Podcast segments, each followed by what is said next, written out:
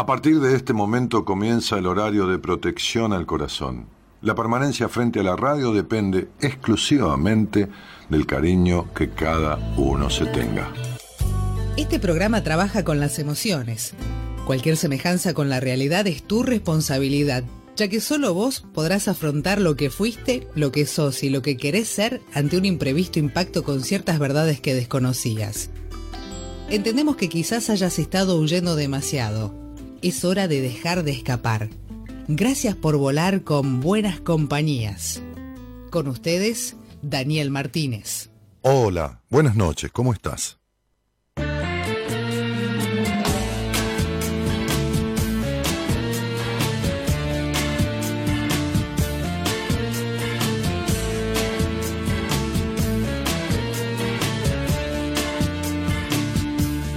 Deja que te cuente un que va a gustar. He nacido tantas veces, no me quiero morir más. he salvado en tantas guerras, he cansado de llorar. Y ahora que ya estoy de vuelta, quiero vivir más. Unos nacen con todo otros casi sin nada, pero todos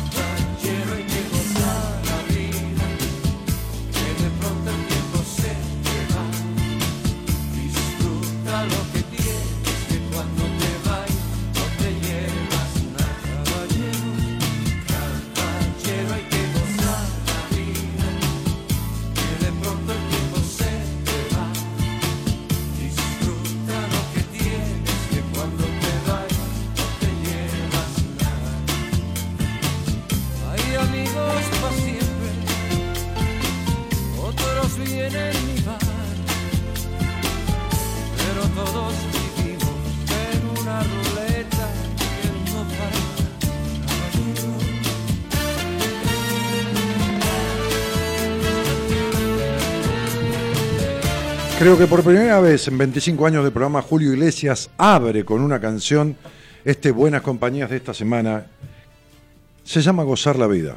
Camina pa'lante, no le tengas miedo de los que critican, te critican ellos y busca tu suerte, que nada está escrito, no mires atrás. Caballero, gózate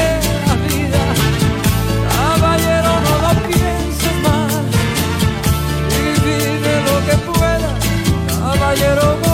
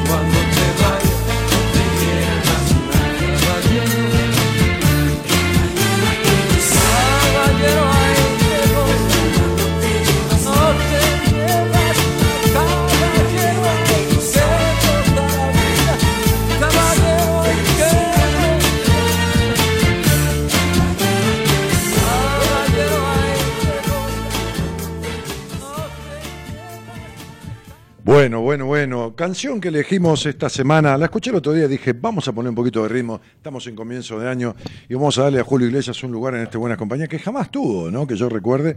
Por ahí, en alguna tanda, pero no abriendo el programa. Con esta canción que dice, he nacido tantas veces y no me quiero morir más, ¿no?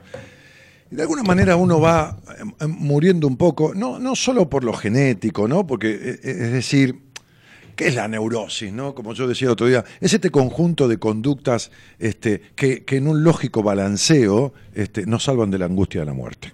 Nada más. No, todo un, un poco que discuto, un poco que me doy placer, un poco que me persigo, un poco que persigo a otro, un poco que me psicopateo, un poco que tengo baja confianza, un poco que mi ego se sube, un poco que esta cosa está ensalada con ingredientes proporcionados y un buen condimento se llama neurosis.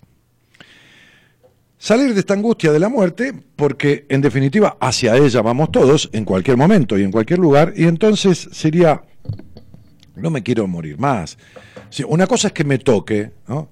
Una vez alguien dijo, está bien que nos vamos a morir, pero no empujen, ¿no? Entonces digo, una cosa es que me toque y otra cosa es que yo me empuje. Y hay muertes y muertes, y una es la muerte fisiológica, digamos, y otra es la muerte emocional, ¿no?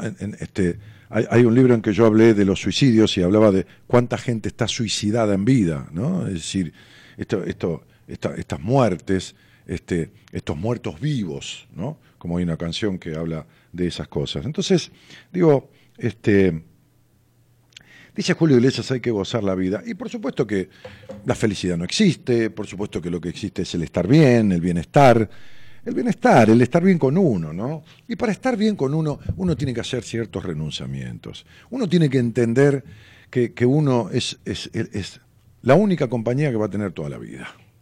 Que los demás, ¿eh? en la canción dice, hay amigos para siempre y otros vienen y van, y quién sabe cuáles son para siempre, como dice Iglesias, o cuáles vienen y van. Entonces, en realidad, todos los vínculos son transitorios. No se sabe cuáles son para siempre. Y el para siempre no existe. Primero que si uno no dura para siempre, o sea, la vida de uno no dura para siempre, el para siempre no existe en ningún sentido. Entonces, te amaré para siempre, te, quiero para siempre, te, te, te- todo este para siempre, para- nunca, siempre, nada. Estas son palabras que perdieron mucha vigencia. Entonces, digo, eh, eh, uno muere un cacho cada vez que tiene miedo a la crítica ajena. Uno muere un cacho cada vez que se deja de lado por, por, por aquello que van a pensar de uno. Cuando uno tiene que tomar una decisión y elegir entre uno y los demás, uno tiene que elegir por uno. Como yo digo y suelo decir, yo me compro la primera butaca. El que quiere que se siente en la primera fila, el que no que se vaya al fondo, qué sé yo. De esto se trata la historia, de protagonizar la vida. Ser un simple espectador no tiene ningún sentido. Los locos la piensan, los genios la concretan y los estúpidos la critican. Esta, es un poco la cuestión de las ideas. ¿no? Entonces, digo, este, me así, estás loco con esa idea, ¿no? Entonces, escuchó uno, que es genio, en- entre comillas, y dijo, este no es ningún loco, yo la voy a poner en práctica, ¿no? Y agarró la idea tuya y hizo un invento. Y después está siempre el boludo o el loco que, o el tarado que la critica, ¿no? El gil que la critica. Porque hay aquellos que viven criticando a los demás porque no hacen nada, ¿no? O porque la única manera de sentir que están un poquito encima de los otros es bajándolos, descendiéndolos, ¿no? Criticándolos.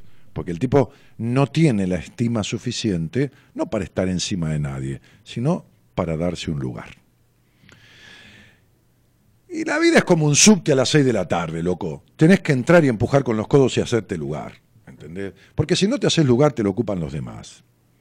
Hacerte lugar, revalidar ese lugar, darte ese lugar, este, convalidar ese lugar, respetar ese lugar y hacer que te respeten ese lugar. Y si no te lo respetan, como dicen en España, a tomar por culo. ¿Está? Entonces, digo, hablando de España hay un dicho que dice, si quieres que te cante la pasta por delante, ¿no? Es decir, si querés que te cante, poné la guita primero. Pero no es por la plata, ¿no? Es por los merecimientos. Lo que a uno le reconocen de lo que ha hecho en la vida, por placer propio, que de paso benefició a los demás, o lo que uno se tiene que reconocer a sí mismo, gratificarse y convalidarse. Y entonces la vida se disfruta desde ese lugar, desde ese 70-80% de la vida que, mientras no sea una cosa súbita, inesperada, está regida por las acciones de uno. Uno generalmente cosecha lo que siembra, generalmente. Claro que hay imprevisto, claro que uno sembró y, viene un granizo y tiró al carajo la cosecha. Na- nadie dice que no. Por supuesto que hay imponderables, menos mal, porque si no, no tendría gracia. Pero sí la cuestión tiene que ver con cosechar lo que uno siembra, con, si es necesario, eh, ir contra la corriente, aunque uno sea criticado, creer en algo, ¿no? Lo, interesante es esto. Yo cenaba hoy acá cerca, este, este, en un lugar muy lindo con, con un amigo de muchos años. Este, cuando yo digo, cuando yo digo los dolores que te quedan son este, libertades que te faltan, es una frase que tomé de este amigo. ¿eh? Y además lo digo, ¿no? siempre digo, había un médico que fue este, el primero que transitó buenas compañías, este, que en aquella época era un precursor, un tipo de hace 25 años, que hablaba de, qué sé yo, de no usar vacunas de repente, sino otro tipo de vacunas homeopáticas, o que, hablaba de, tratamiento de dejar de fumar con homeopatía, o que, bueno, nada, este, que, que lo vi hacer transformaciones, entre comillas, ¿no? Entre comillas, milagrosas, este, ayudado por, fundamentalmente ayudado por el paciente, que es el protagonista de toda curación, ¿no? Este, y comíamos con Hugo hoy y hablábamos de estas cosas, ¿no? Del enfoque en la persona, del enfoque en el paciente, ¿no? Dame, dame, dame cámara para, para recibirlo. Del enfoque en el paciente, de- de- del laburo con, con el paciente. Y no porque seamos este, eh, San Martín ni orinemos agua bendita, no, no, para nada. Pero, viste, qué sé yo. Hay, hay una cosa como de, no sé si de amor propio, por ahí de dignidad, ¿no? De, de- de quererse bien. ¿Qué es, Hugo? ¿Cómo te va? Buenas noches. Buenas noches a tu audiencia, Daniel. Gracias por la, por la invitación hace tantos años. Eh, no sé, es di- dignidad de respetarse a sí mismo. Eh, yo creo que a mí 73 años, más de 40 años de médico, no, no he perdido, los pacientes que me conocen, no he perdido el afán de seguir aprendiendo. No, ya lo, me consta. Eso, sin duda, eh, sin duda el ser humano somos algo muy, muy complejo, ¿no? Hablábamos Mm. que somos lo, lo que comemos, somos lo que bebemos, somos lo que respiramos y somos lo que pensamos, Claro. sin duda. Eh, y, y en este aspecto también hablamos que el éxito no es el médico con el paciente, es el paciente con el médico. Porque si no, el, el médico sin el paciente no, no es nada. Siempre, siempre lo hablo yo esto. Eh, es la conducción de un tratamiento, es un enfoque particular, es como hacerle un traje a medida, de acuerdo a la edad, lo Claro, que no tiene. existe esto de. Viste que hay tipos que vienen al laboratorio y le dan una, una Sí. muestra de algo y, y- y tiene, atiende 14 eh, pacientes y a los 14 le. Claro, eso es la medicina, la medicina de- del anti, ¿no? Que es el antiespasmódico, Sí. el antidepresivo, el antiácido, el El antibiótico. antipirético. Claro, es actuar sobre la- las consecuencias, pero no sobre las causas. Claro. Hoy la, la medicina Bueno, una parte. eh, es una parte, claro. Una parte de la medicina. Sí, sí, una parte de, de la De medicina. la cual vos formás parte hace 40 años, ¿no? Mm. Nunca hice la medicina tradicional. No, nunca hiciste medicina tradicional. No, no, es como una, una intuición. Me acuerdo, te voy a contar una anécdota que vos por ahí no te acordás. Una vez yo salía con una chica, una vez, Mm. Fue una de las pocas veces en mi vida. Sí, esa vez. Este, y entonces yo me tenía que ir de viaje. Ajá. este, a ver, iba de visita a la madre de ella, que estaba en Necochea. Vos la habías atendido a ella por un tema de un afta en la boca. Ajá. Un afta que tenía desde hacía 8 o 10 años, que le sal- era recurrente y, y se le inflamaba la boca de una manera que no podía comer. Tenía que tomar líquido con, con un sorbete. Es sumamente molesto. ¿eh? Sumamente molesto ese. Sí, sí, sí. Me acuerdo que vos le pediste unos análisis, le diste una medicación y, y esa cuestión homeopática y esa medicación. En aquel entonces, sí. En aquel entonces, bueno, está bien. Hoy por ahí combinás cuando es necesario las cosas. Pero digo, este, bueno, nunca más tuvo ese afta. Sí, ella fue a terapia también, pero, pero esa medicación. Entonces un día yo te llamo y te digo, mira, Hugo, ¿te acordás esa chica que hace tres meses? eh, sí, bueno, me tengo que ir afuera el fin de semana, pero estás con una gripe, con una fiebre, con esto. ¿Cuándo te vas? Me dijiste, poner que era lunes, ¿no? Yo te dije, y me voy el viernes a la tarde. Bueno, anda a la farmacia a hacerte preparar esto y esto y dáselo. Quédate cerca porque va a levantar la fiebre a 40 grados, 39, 40, que no convulsione, me, dijo, me dijiste. Va a levantar, vamos a atacar la causa, me dijiste, ¿no? Vamos a, a- a- redundancia, a sacar la fiebre para afuera. La temperatura es justamente el cuerpo aumenta la velocidad de las reacciones bioquímicas para defenderse, que hay que controlar. Claro. Entonces me dijo, para el viernes que te vas la vas a tener nuevita. Dicho y hecho. la tipa hizo una fiebre que volaba, ¿entendés? Sí. Sí. Esto que, que no, no le diste un anti. No, No, ¿Entendés? no. Vos, sabés que no- vos sabés que nosotros somos siete hermanos. Y siempre digo que yo no le hago a un paciente lo que no le hago a mis parientes, a mis hermanos, ni a mis suegros, ni a mis Ni a primos. tus hijos, porque yo me acuerdo Ni a, ni a mis hijos, por supuesto. Esto, esto es ir conociendo cómo nacen la- las enfermedades, porque todo empieza con un pequeño cambio micromolecular. Y la acumulación del desequilibrio bioquímico termina por expresarse en lo que se denomina la enfermedad.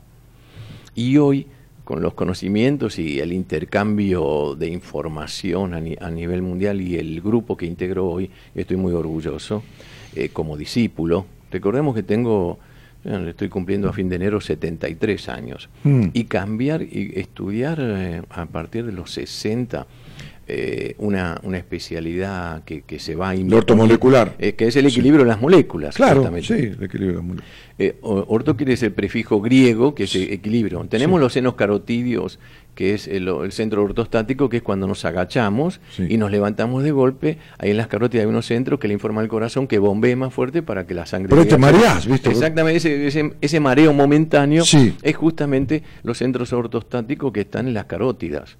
Y ahí, por eso las ¿Y personas... por qué es el Mario? Explícamelo. Porque cuando estás agachado, comprimís un poco las piernas y la cabeza no llega. En el momento que vos te parás, la sangre va a los miembros inferiores Ah. y en esos milisegundos no llega con fuerza al cerebro. Eso las carótidas le informan al corazón, bombea más fuerte, si no, no llega agua al tanque, digamos Claro, así. claro. Y ahí en esa pequeñez es el claro. Lo sufren más los que tienen baja presión. Los que tienen baja presión, Claro. claro, porque hay, hay menos impulso de la Eh, esa- sangre. exactamente. Entonces esos milisegundos es el leve mareo. Esos son los centros or- ortostáticos, es el equilibrio de las moléculas. Y el equilibrio de las moléculas se va dando a través de los años. Vos sabés que el 30% de las enfermedades tienen una carga genética. Sí. Eso es lo, lo genético. Y después lo ahí está tu tema. Ahí viene lo epigenómico, que es el medio ambiente. Claro, yo lo, lo fenotípico, ¿no? Exactamente, Lo, que es lo- genotípico y lo fenotípico. Lo que comemos, lo que respiramos, cómo que- vivimos, cómo, cómo pensamos. pensamos. Ahí están, ahí están los traumas psicológicos, ahí está todo. Es el medio ambiente. Sí, el sí. 70% de las enfermedades provienen del medio ambiente. Claro. Quiere decir que si nosotros tuviéramos un medio ambiente y una información equilibrada, el 70% de las enfermedades, Daniel, no deberían existir. La hipertensión, la diabetes, la depresión, estos Pero trastornos. vos viste las causas, las profundas causas emocionales que tienen esas enfermedades, ¿no? Sin duda, en el fondo, por eso te dije, somos sí, lo sí, que comemos, no- no- no te lo estoy- somos, no, no, somos lo que bebemos, somos lo que respiramos y fundamentalmente somos lo que respiramos. Hablamos en la cena sobre un libro escrito por Bruce Lipton que vos es Sí, el- la sí, biología de las creencias la- la- sí. y cómo las, las proteínas de nuestro cuerpo se comportan de acuerdo a lo que pensamos, la relajación, la meditación, la terapia, etcétera, Por eso etcétera. aquella frase, ¿no? Que siempre me quedó. Los dolores que Los nos quedan dolores que nos quedan son libertades que nos son las libertades que nos faltan. Y en esta adaptación, porque Ahora, vos tenés 73 y yo fui al, al country atrás tuyo en Escobar, te vi correr alrededor de la laguna, remontar dos barriletes que había que tener este, unos tensores para tenerlos Sí. de los brazos, esos barriletes que tienen dos, dos Sí, tiros, ¿no? Dos tiros es para hacer acrobacia. Sí, para hacer acrobacia. Sí, Sí, y-. Con, con viento es como un Ah. ejercicio. Ah. Es, que, es que no hay que matar el niño interior, no tiene nada que ver con la edad eso. ¿no? No, matar el niño interior es No. el peor sacrilegio que se puede hacer. ¿no? Exactamente. Hoy, hoy, a- hoy a- en un momento yo salgo del consultorio y una de mis secretarias estaba en el consultorio al lado guardando algo en un placar y voy de atrás y digo, Hugo, y le, pego un y dice, doctor, no se cura más. A usted digo, no, mi niño interior no va a, morir cuando yo muera. No, es, es el ambiente que uno trabaja. No, me, pero es, es necesario una cota de madurez, Hay- es necesario la seriedad cuando corresponde. pero ¿eh? no la solemnidad. Exactamente. O sea, nos hacemos cargo cuando debemos enfrentar las cosas complejas, pero también debemos divertirnos en ese aspecto, en esa relajación, en el ambiente en que trabajamos, Por su- sin descartar la responsabilidad con cada uno. Mira, Shakespeare decía algo muy lindo, ¿no? En- Entre otras cosas lindas que dijo, dijo esta que yo siempre la recuerdo. Las verdaderas vacaciones son las vocaciones del corazón. Sin duda, Uno está vocacionando, Sí. ¿no? Está como de vacaciones, ¿viste? sin duda. Sí, tenés que medir también porque, viste, de mucha satisfacción te, te- te sobrecargas y te jode. Pero digo que a mí me ha pasado, pero, y vos lo sabés, pero digo, cuando estás, hoy hablábamos de esto, ¿no? Hoy hablábamos de de- Porque siempre es un ping-pong que vamos enriqueciéndonos Claro, nosotros. sí, aprende, bah, por lo menos yo aprendo con vos, claro. Y Entonces, este- este- Aprendemos juntos. Sí, bueno, lógico, si no. Este, hoy, hoy hablábamos de esto de, del hacer foco en, en- en Sí. el- no, no saliéndose de uno, No. digo, profesionalmente hacer foco en el otro. ¿no? Sin duda. Hablamos de la postura. Hoy estuve atendiendo a un señor que viajó especialmente en, en avión desde una provincia del norte para, para venir a verme. Para venir a verse él a través mío, no para venir a verme a mí. En tu tema, Sí, claro. había hecho terapia, todo, bueno, con severas cuestiones de salud y todo lo demás. Este, entonces, este, eh, en un momento le dije, así estás en la vida, como estás desde que te sentaste acá. Me dijo, ¿cómo? Con los brazos cruzados. Cerrado. Hmm. Claro. Esa posición cerrada. Sin duda. ¿Viste? El cuerpo se cierra. Por supuesto que habló, por supuesto que yo le dije a través de mi, mi- mi- mi manera un montón de cosas de su infancia, que esto, que el otro. Pero, viste, buscando cambios con los brazos cruzados. Entonces digo, hacer foco en el paciente no es dame el análisis de sangre. No, no. Digo en tu caso. No, para nada. Eso es Sí. siempre, siempre es secundario. Sí, Eso sirve. siempre. Cuidado que lo Pero tomamos, lo tomamos en cuenta, pero no recordemos siempre que la medicina es individual. Un día Y me dijiste a recién- mí, ese, ese análisis de colesterol no te sirve para nada si hay cinco clases de colesterol. ¿Cómo cinco? Te dije yo. Si todos me mandan a ver dos. Vos vení conmigo, que yo te voy a dar la orden. Y vas a ver cómo te van a hacer un análisis de colesterol discriminado, el colesterol genético. el cole- Y era cierto, en el laboratorio. Sí, eso es un estudio que ya hoy, fíjate vos, que a partir del 2015, mediados del 2015, se ha demostrado que ha sido una estafa de las grandes compañías farmacéuticas el colesterol elevado. Y está publicado y está modificado por eh, la- el Ministerio de Agricultura de Estados Unidos, donde hoy se puede comer huevo, Sí, claro. hígado Sí. y mantequilla, Sí. donde el colesterol lo produce el hígado. Claro. Y donde el colesterol alto es un buen índice que el hígado está funcionando bien. Y no lo digo yo, lo dicen cardiólogos que estuvieron en el, estu- en el estudio Framingham, que es un estudio durante 30 años, al cual llegaron las conclusiones Sí. que hoy los- la mayoría de los cardiólogos siguen empleando esto cuando no se han actualizado. Entonces, la medicina, eh, aparte del conocimiento, es tan dinámico, tan veloz en, lo- en los últimos tiempos, eh, como se descubre que nosotros somos 10 veces más bacterias que células hoy. Hablábamos en la mesa que comemos 25.000 kilos de comida, es un camión con acoplado, que eliminamos 5.000 de materia fecal, que es un elefante, Sí. y el 20% de eso, una tonelada, es mucosa y Claro. bacterias que se va con la digestión. Claro. Entonces, desde este punto de vista, la expresión de nuestro genoma, de nuestra genética, está en manos de las bacterias que nosotros tenemos. Y hay bacterias que predominan en las personas gordas, hay bacterias que predominan en las personas delgadas. O sea, el avance en el en el conocimiento el estar integrado en un grupo a nivel Por eso, internacional. cu- cuando alguien me dice, mira, yo estoy haciendo dieta y hace solamente dieta porque tiene 30 kilos de más, hay un montón de cuestiones Mm. No, in- sí. intera- inter- interactivas, interdisciplinarias que juegan, Sin que es lo duda. emocional. La gordura muchas veces es cierta protección, es como un- una capa de grasa para protegerse, Pero- como el oso polar engorda para protegerse del invierno. Claro. Es una protección emocional.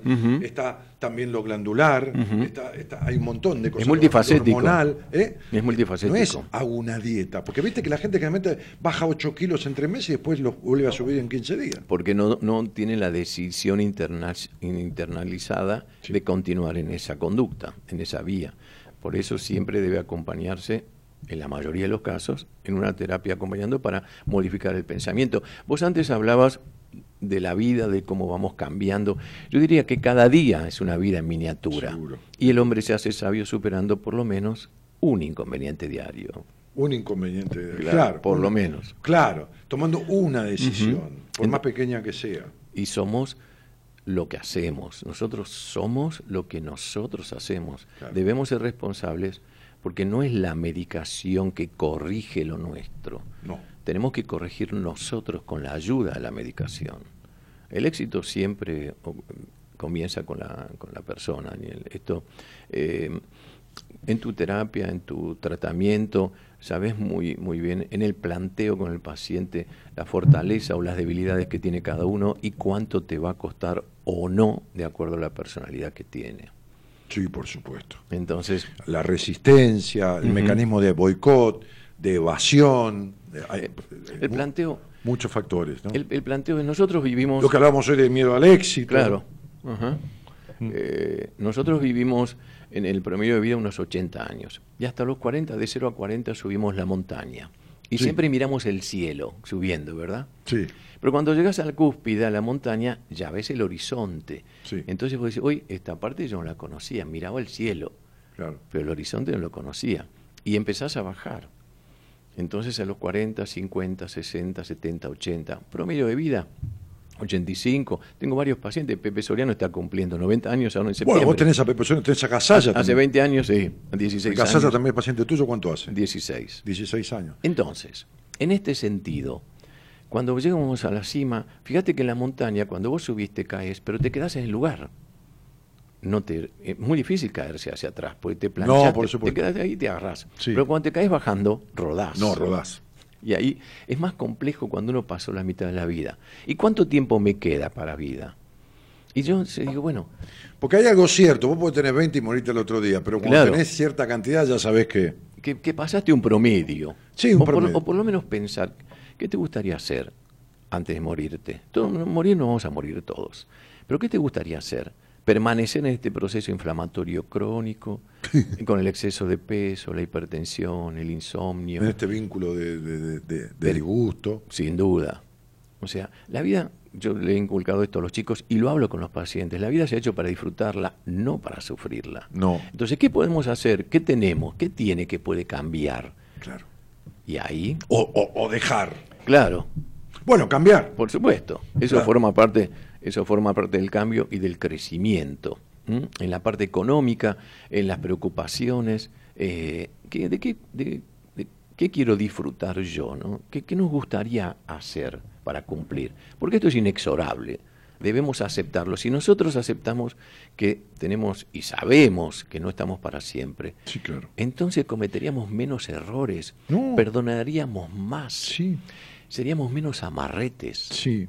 En muchos aspectos, Daniel, sí, sí, porque sí. no nos vamos a llevar nada. Yo tuve una infancia humilde y llegué a tener 80 trajes con camisas, con corbata, con zapatos, porque me tuve... Hoy veía tu placar, me acordaba del mío porque tenés tanta corbata que digo, ¿para qué carajo queremos esto? O sea, hay que regalar ropa, viste, que Eh, hablamos de Exactamente, eso. pero eso, eso fueron las deficiencias de la niñez, Claro. porque el primer reloj lo tuve a los 17 años. ¿El primer qué? Reloj.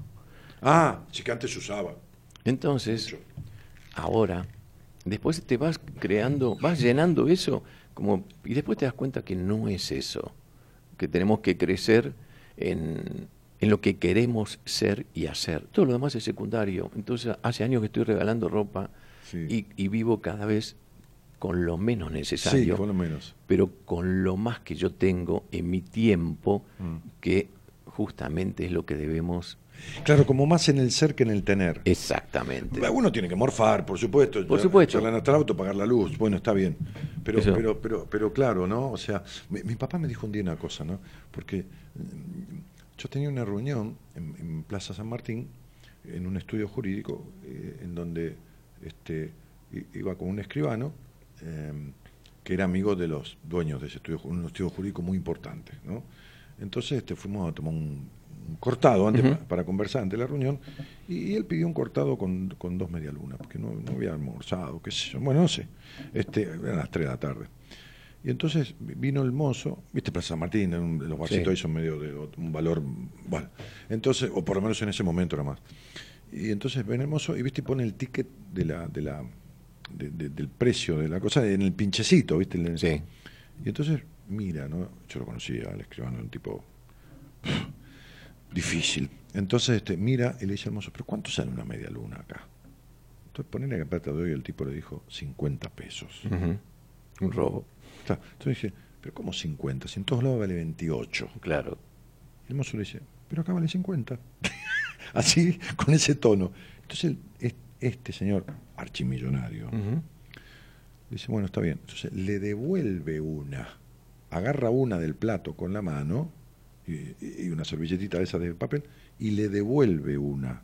Y dice, descuénteme. Entonces, se lo contaba a mi papá que lo conocía a este hombre desde chiquito. Y me dijo, mira, hay dos formas de tener hambre. Una es en el estómago, que con un sándwich se acabó. y otras en la cabeza, que no se va nunca. Claro.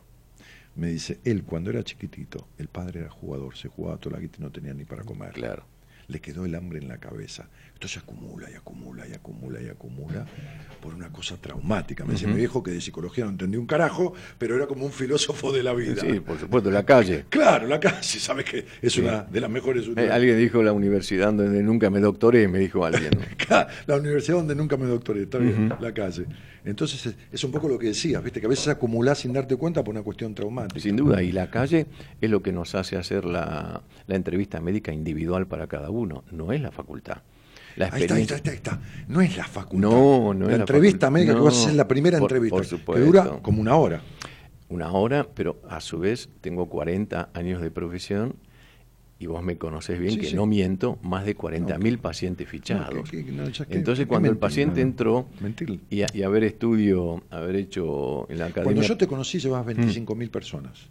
Yo me acuerdo, ¿23.000 o 25.000? Porque hicimos un trabajo con López de marketing. Cuando estabas allá. Exactamente. que tenías un consultorio moro, ibas a atender a Venado Tuerto sí. porque habías revertido habías revertido. Bueno, lograste que el paciente revirtiera un infarto cerebral, creo era, ¿no? Eh, tuve muchos casos, sí. Sí, muchos ah. casos. Bueno, entonces digo, sí, llevabas 20, era, Una, era una demencia senil que usaba pañales y orinaba y se defecaba encima, sí. Bien, pero se revirtió. Sí, sí, totalmente. Al, octavo mes fue a, levantar quinela al bar donde... Bueno, por eso. eso fue, lo tengo documentado en video, todo. no, pero ya sé, no, sé, hace falta. Pero digo, este...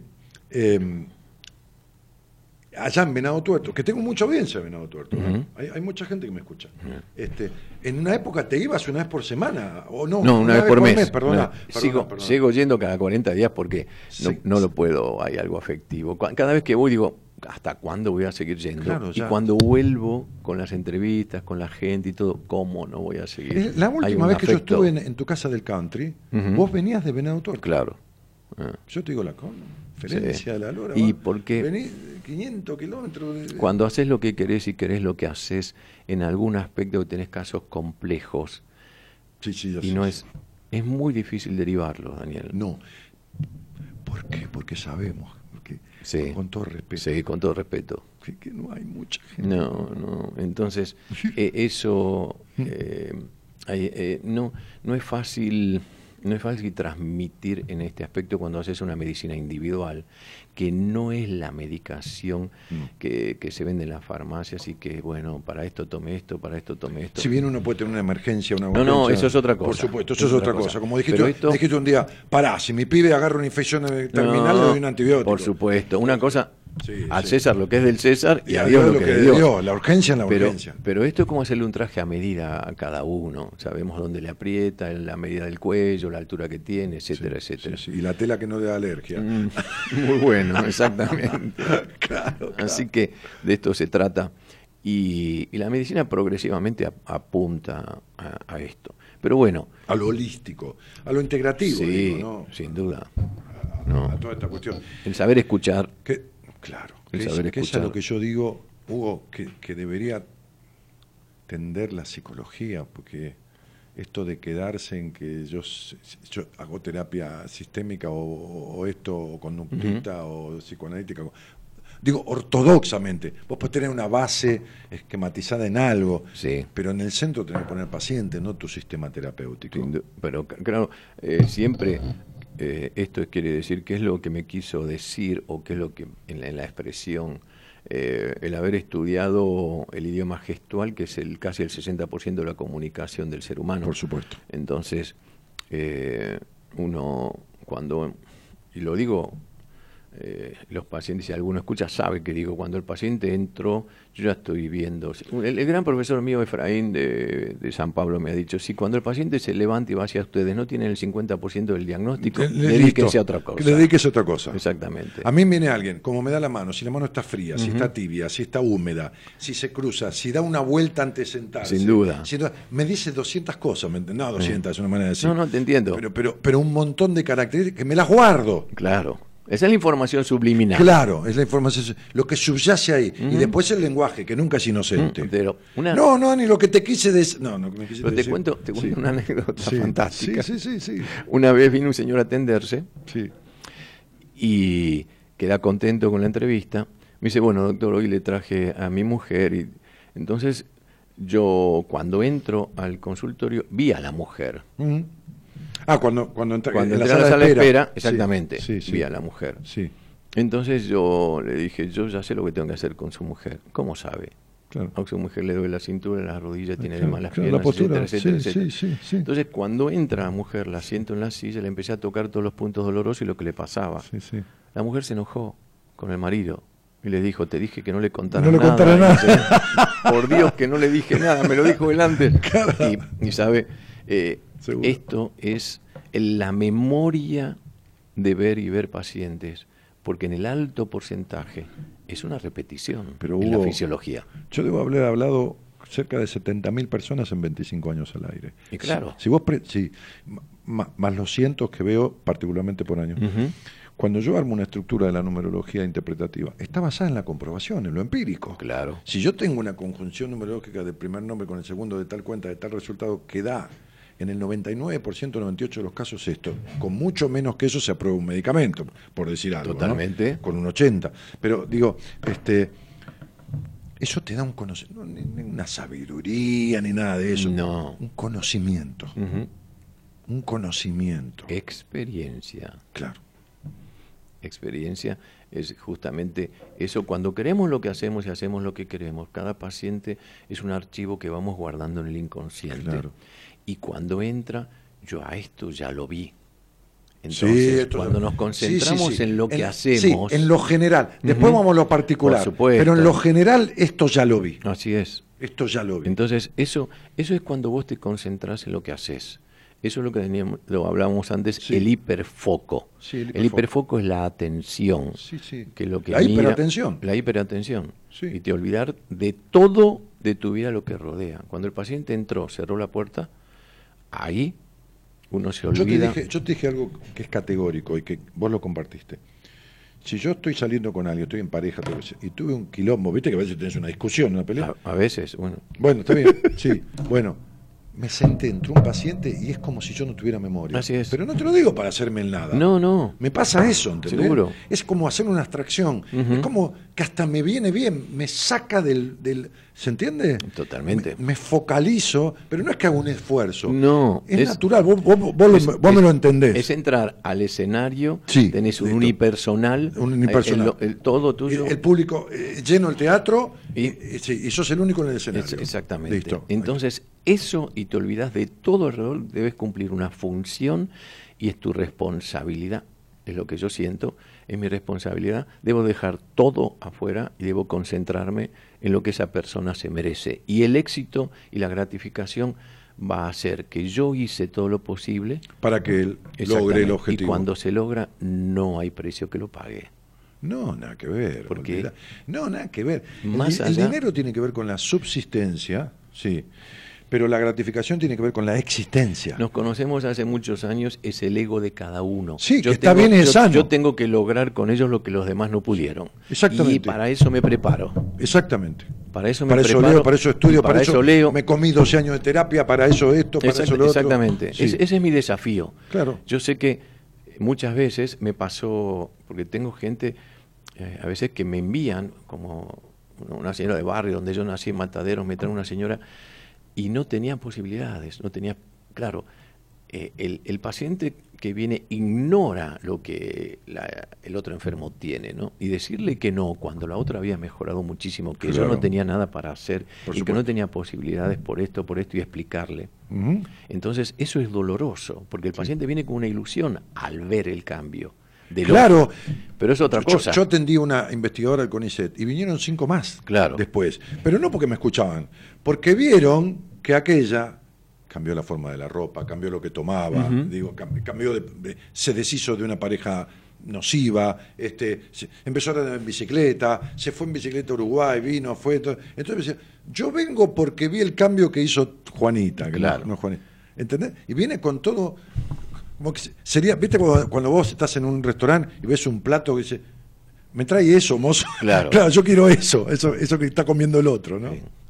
Sí. Eh, y pasa esto, bueno, no todos tienen la misma posibilidad y decir que no. Y lo otro que hacemos también, eh, y digo hacemos porque eh, comparto que en, en un núcleo, Sí, sí, que cuando médicos. tomamos un paciente y no tenemos la suficiente información, Entonces recogemos todo, le damos una segunda consulta que no le cobramos Claro. y ahí hacemos una consulta a nivel internacional como estamos hoy eh, por medio Conectados. de la tecnología conectados con. España, con Brasil, Claro, que tiene claro. muchísima más experiencia que nosotros En, e- en este tema. y, y- y nos da la seguridad de que vamos a hacer lo correcto. O sea, lo que se está haciendo en el mundo. Y eso, ¿sabes qué? Tranquilo dormís, Daniel. Sí, por supuesto. Sí, libre, porque pusiste lo mejor. ¿no? Eh, quiero decir con esto que no... No, lo ver, no es lo infalible, Pues, pero sí, lo, sí lo mejor. Exactamente. Porque es una interacción entre todo lo que yo pongo como profesional, lo que el otro tiene como genético, lo que tiene como social, lo que tiene como fenotípico, lo que tiene como, eh, como un montón de cosas, ¿no? Entonces, digo, eh, es, es, es, es una conjunción. Yo le digo a, a- a los pacientes, mira, este, flaca, somos los dos para vos, ¿no? Ujú. Ok, ahora, tenés que poner lo tuyo Claro, me tiene que dar tu cabeza, en el- eh, que es lo que lo más importante, o sea, lo que piensa, lo que le surge, lo que esto, lo- como un paciente te tiene que referir a vos. No, sin duda, eso, eh, porque- la, la- la entrega, la confianza y la dedicación. Porque yo digo siempre, no es lo mismo un antibiótico que cuando el ejemplo de la clásica, ¿no? Sí, sí. Eh, La pastilla que tomás cada ocho horas que tomarla cada ocho días. Entonces, si hay que tomarla cada ocho horas, hay que tomarla cada ocho No, horas. cumplir. Recordemos, antes hablábamos que en todo tratamiento implica el ejercicio, la dieta y la medicación. ¿Cuál es el más importante? No, no, no, no sé. vos. eh, ¿La eh, dieta, el ejercicio o la medicación? Primero me, parece, me parece que los tres, pero... No, perdón, la pregunta fue ¿cuál es el más importante? Ah, ¿cuál es el más importante? ¿La dieta? ¿El ejercicio o la medicación? Me parece que el ejercicio. Muy bien, porque se Sí. consume el oxígeno. Recordemos que el oxígeno estimula la cadena respiratoria de energía. Después viene la dieta, que es la materia prima que ponemos en nuestro cuerpo. Claro. Dijimos 25 mil kilos de el comida. combustible. Ujú. Fíjate vos que en, en la vida consumimos en la energía 20.000 kilos, eliminamos 5.000 de materia fecal. Esos 20.000 kilos, algún residuo te deja bioquímicamente. Claro. Ahí te da el envejecimiento lógico o patológico. Patológico es la enfermedad. Exactamente. de Lógico acuerdo es el cómo- desgaste por el, por el buen uso y el tiempo. Exact- exactamente. Y después viene la medicación que corrige el desequilibrio Sí, sí, sí. entre lo que hiciste. O mal- colabora, eh, luego del ejercicio y la dieta, ¿no? Colabora, eso. Ahí es. viene la medicación. Eh, y esto es el planteo. Por eso el porcentaje del paciente, el ejercicio y la, y la dieta la tiene que poner él. Claro. Y después viene nuestra parte. Fíjate que Freud decía una cosa interesante desde el otro lado, ¿no? Desde lo, decía, ni, ni todos los medicamentos del mundo sustituyen algunas palabras con conocimiento Sí. amorosamente dichas. Claro. Amoroso desde el cuidado del otro, la devolución del terapeuta. Ni todos los medicamentos, decía, que son necesarios, pero primero está lo otro. El vínculo. Porque lo que, una de las cosas fundamentalmente sana, hoy le decía a una paciente que es el vínculo con el, con el- es, es fundamental. Y también es transferencial Estamos hablando de eso, claro. con el médico, no solo con, con el psicoterapeuta. No, con el médico en, en el momento. es fundamental el vínculo. como, como nos hacemos nos hacemos responsables y cargo de la conducción de cada uno. Mi papá decía muchas veces que un cachetazo a tiempo te cambia una educación completa. Ah, sí, por supuesto. En el enfoque. Pero eh, en este aspecto, un planteo correcto, un- un- el poner el poner sobre las Ah. cartas sobre la mesa y el hablarle al, Claro. al paciente lo que, de- lo que debe hacer para contribuir en el éxito. Es una sociedad que se establece en el mismo momento que entra al Por supuesto, consultorio. Por supuesto. Y si ni alguno de los dos no cumple, la sociedad no funciona. Me hiciste acordar con el tema de tu viejo con el cachetazo, que un día mi psicoanalista, cuando yo hacía análisis hace 30 años, me dijo, "C- ¿cómo es usted con respecto a su papá y su mamá? Entonces le dije, bueno, mire, con respecto a mi viejo yo soy, tengo esta característica que es muy de mi viejo, y con respecto a mi vieja, que es contraria a mi viejo en cierto aspecto, yo adhiero también a eso, porque no se contrapone, creo que los dos tienen, esto mi viejo la ética, la palabra, todo más, y mi vieja la parte más comercial, en el, mejor sentido de la palabra, no más, este, más monetarizada o más en lo económico, en lo material.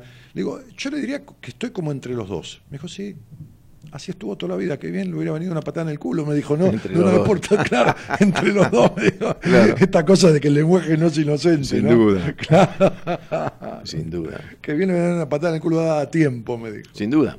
Eh, en ese, un reto, un reto a tiempo, incluso con, Sí, los sí. pacien- con- con los pacientes. Ahora, lo interesante de todo esto en, en lo que charlamos, es que siempre, siempre, siempre se puede cambiar. Sí. Independientemente de la edad que se tenga. Sí, sí, sí, sí, sí, y esto lo he comprobado muchísimas veces, así tenga 70, 75, 80 años.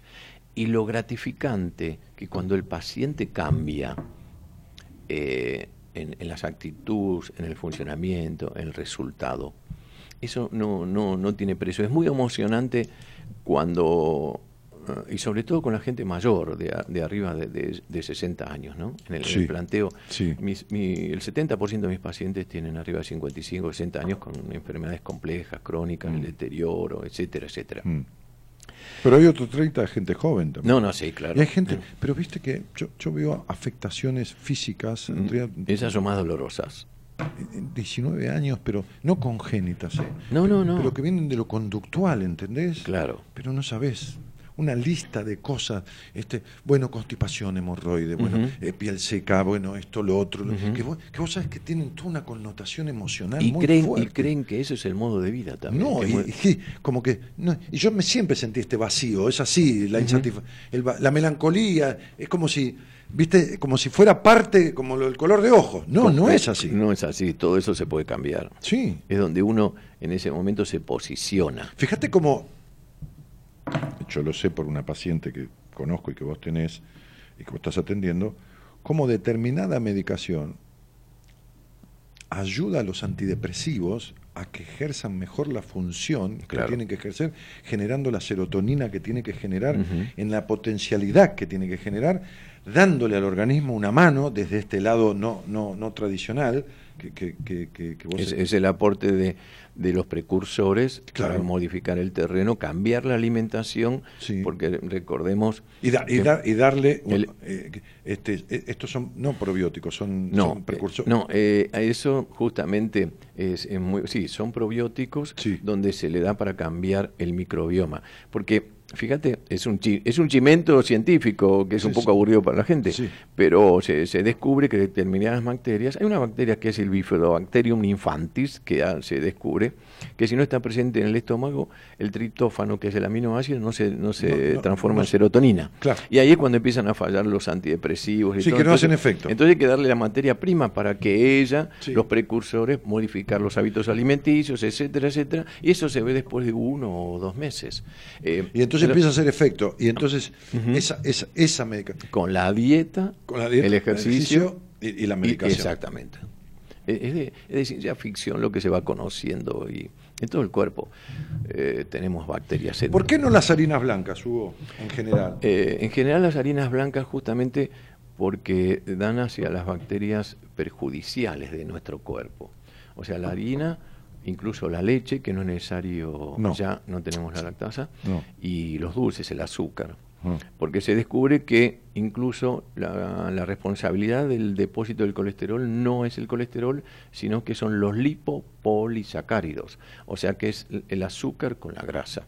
El, el gran e- enemigo del proceso inflamatorio crónico son las harinas blancas y el azúcar. La- los azúcares. El colesterol no es el responsable, no lo digo yo, es un estudio que Sí, hace sí, sí, un lo año- dijiste, lo dijiste no, antes. no, hace un año y medio está descubierto Mm. y que no es el responsable. El hígado, el colesterol es la madre, es eh, la madre de muchas hormonas, Eh, la progesterona, la testosterona, los corticosteroides se- van de la molécula del colesterol. Muchas, muchos estados de insuficiencias eh, funcionales se han dado por sostener el colesterol bien bajo. Bien bajo. Se va descubriendo.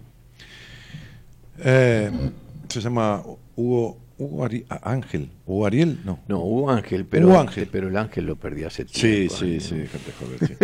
Sí, es una ironía.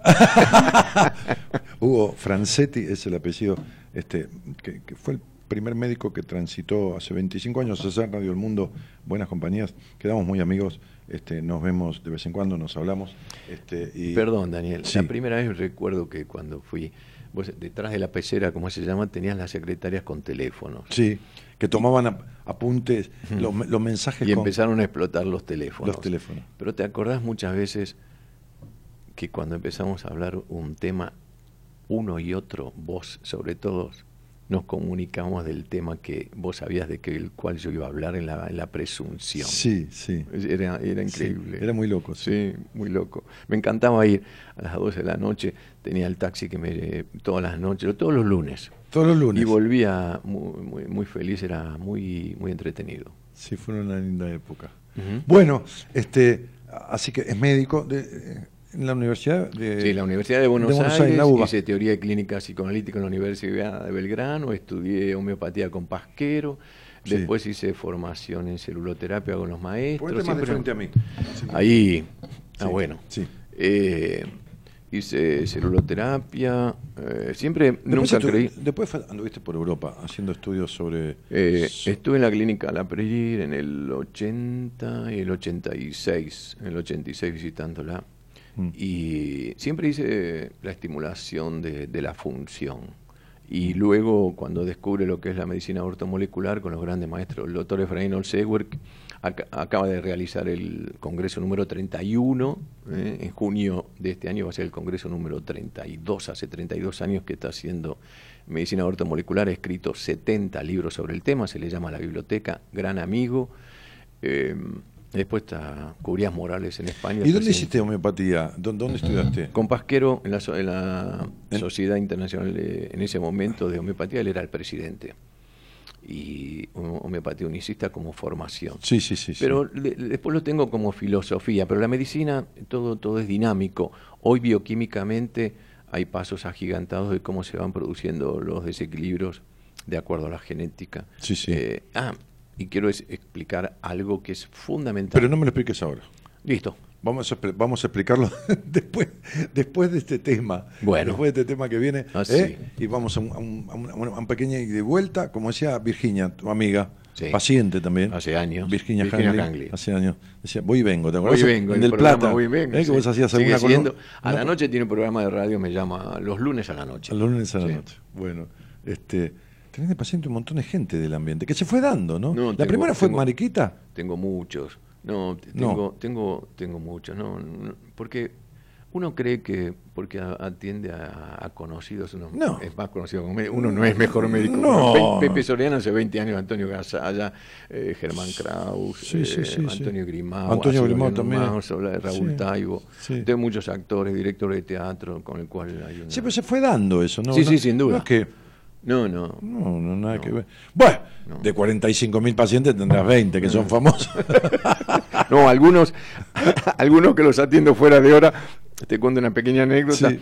Un día viene uno y me, me empieza a contar cosas de, de su vida, un hombre muy poderoso. Digo, mira, te grabé. Dice, no te preocupes, yo te mando los muchachos. me dice. muy querido. Me ha, me ha ayudado mucho eh, económicamente cuando lo, lo necesité. Y, y de todo tipo tengo. Pero es interesante trabajar con, con el ser humano, es apasionante. claro, que, que- que más allá de lo que hace, sino. No, independiente. Sino quién es. No, es, exactamente. Por supuesto. No, t- o- atiendo hombres. El mismo, el mismo, la misma entrevista con cada uno, así tenga millones y así apenas puede pagar la consulta. El ser humano es el mismo, Sí, por supuesto. por supuesto. Además, si sabremos de estar un poco más arriba, un poco más abajo, un poco más al medio. Como dijo un amigo mío muchas veces, uno come un pollo al espiedo Sí. y a veces lamemos el hilo del matambre. Claro. ahora vengo, ahora vengo con Ubito Francetti, un médico.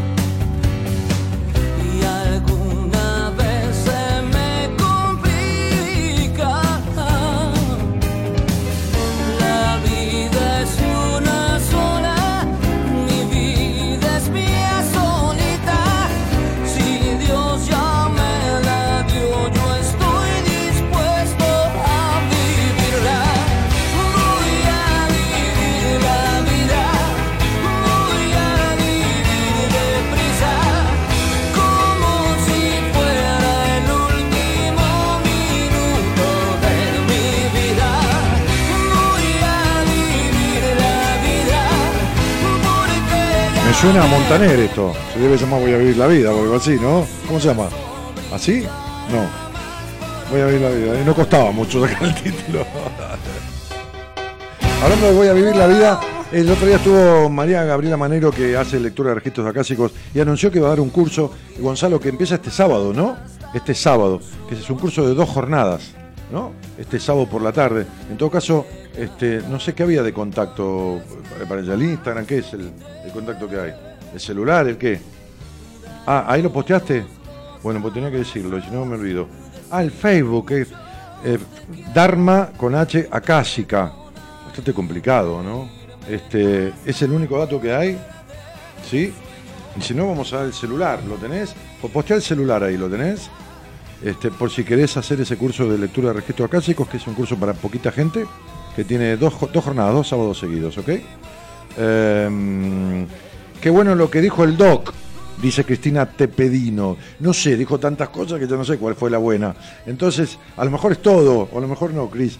Est- Este, muy interesante programa, dice Mónica Latorre MK. Matías Zurita dice, buenas noches, muy interesante lo de la homeopatía y esta medicina. Estoy hace unos meses haciendo tratamiento y las cosas van mejorando. Ah, claro, él está haciendo homeopatía con arsénicum.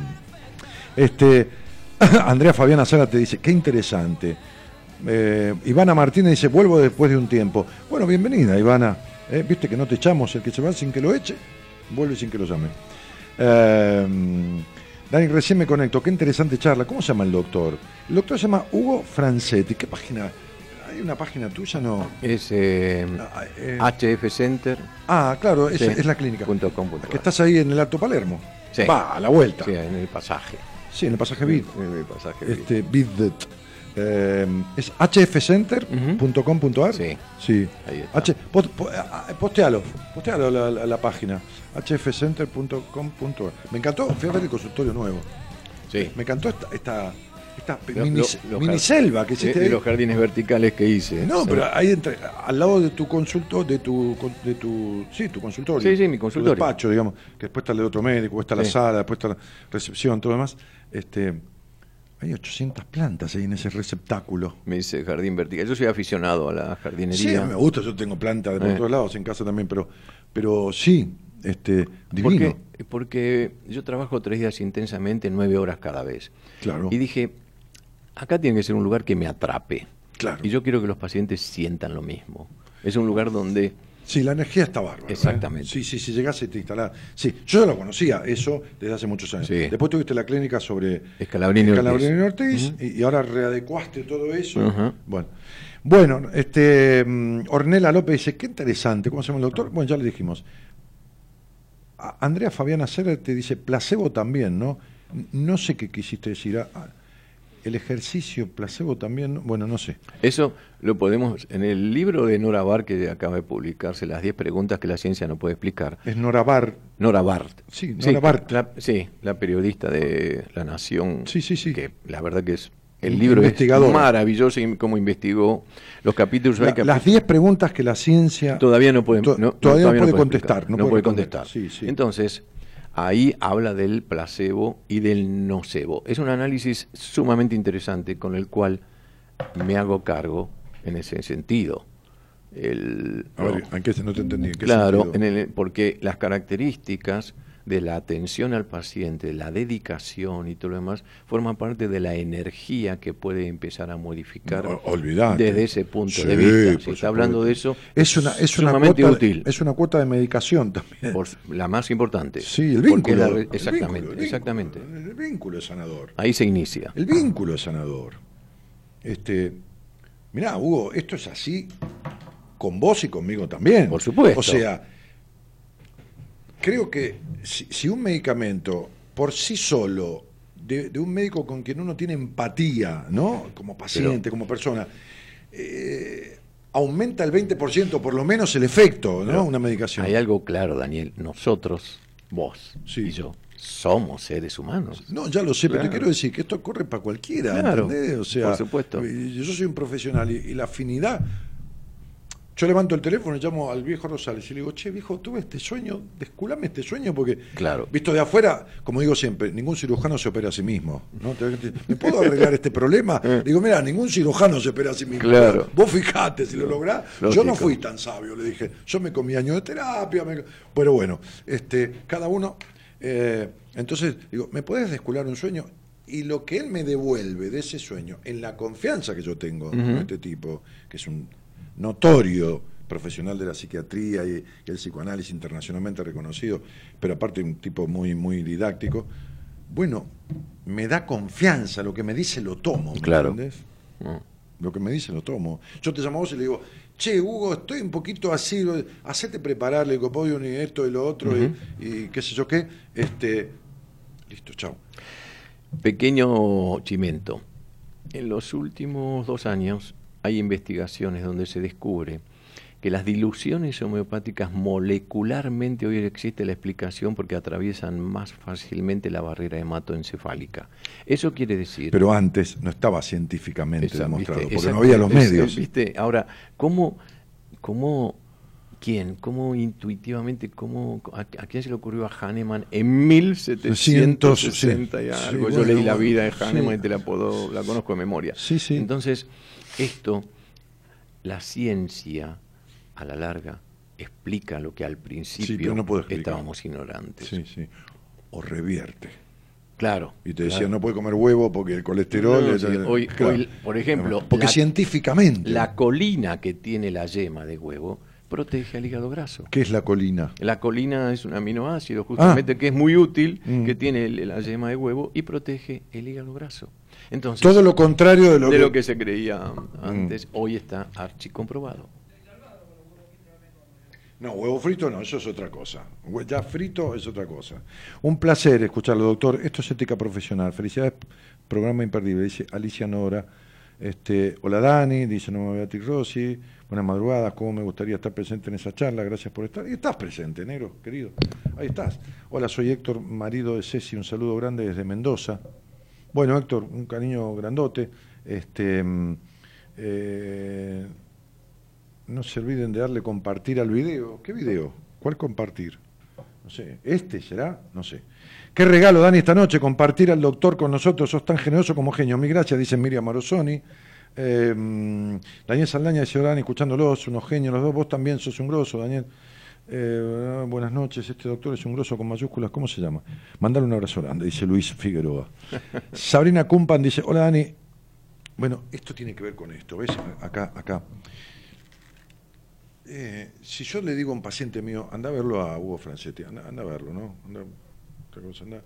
El tipo no te conoce, pero la transferencia Claro. y la confianza que yo le inspiro, sin tomarlo bien, y si es al revés, lo mismo, por si me pasas a alguien. Claro. Si yo traigo a alguien acá, el que me escucha sabe que viene porque tiene cierta Pero ni mayor ni menor capacidad de nadie. Tiene sobre todo dignidad en el ejercicio de lo que haga.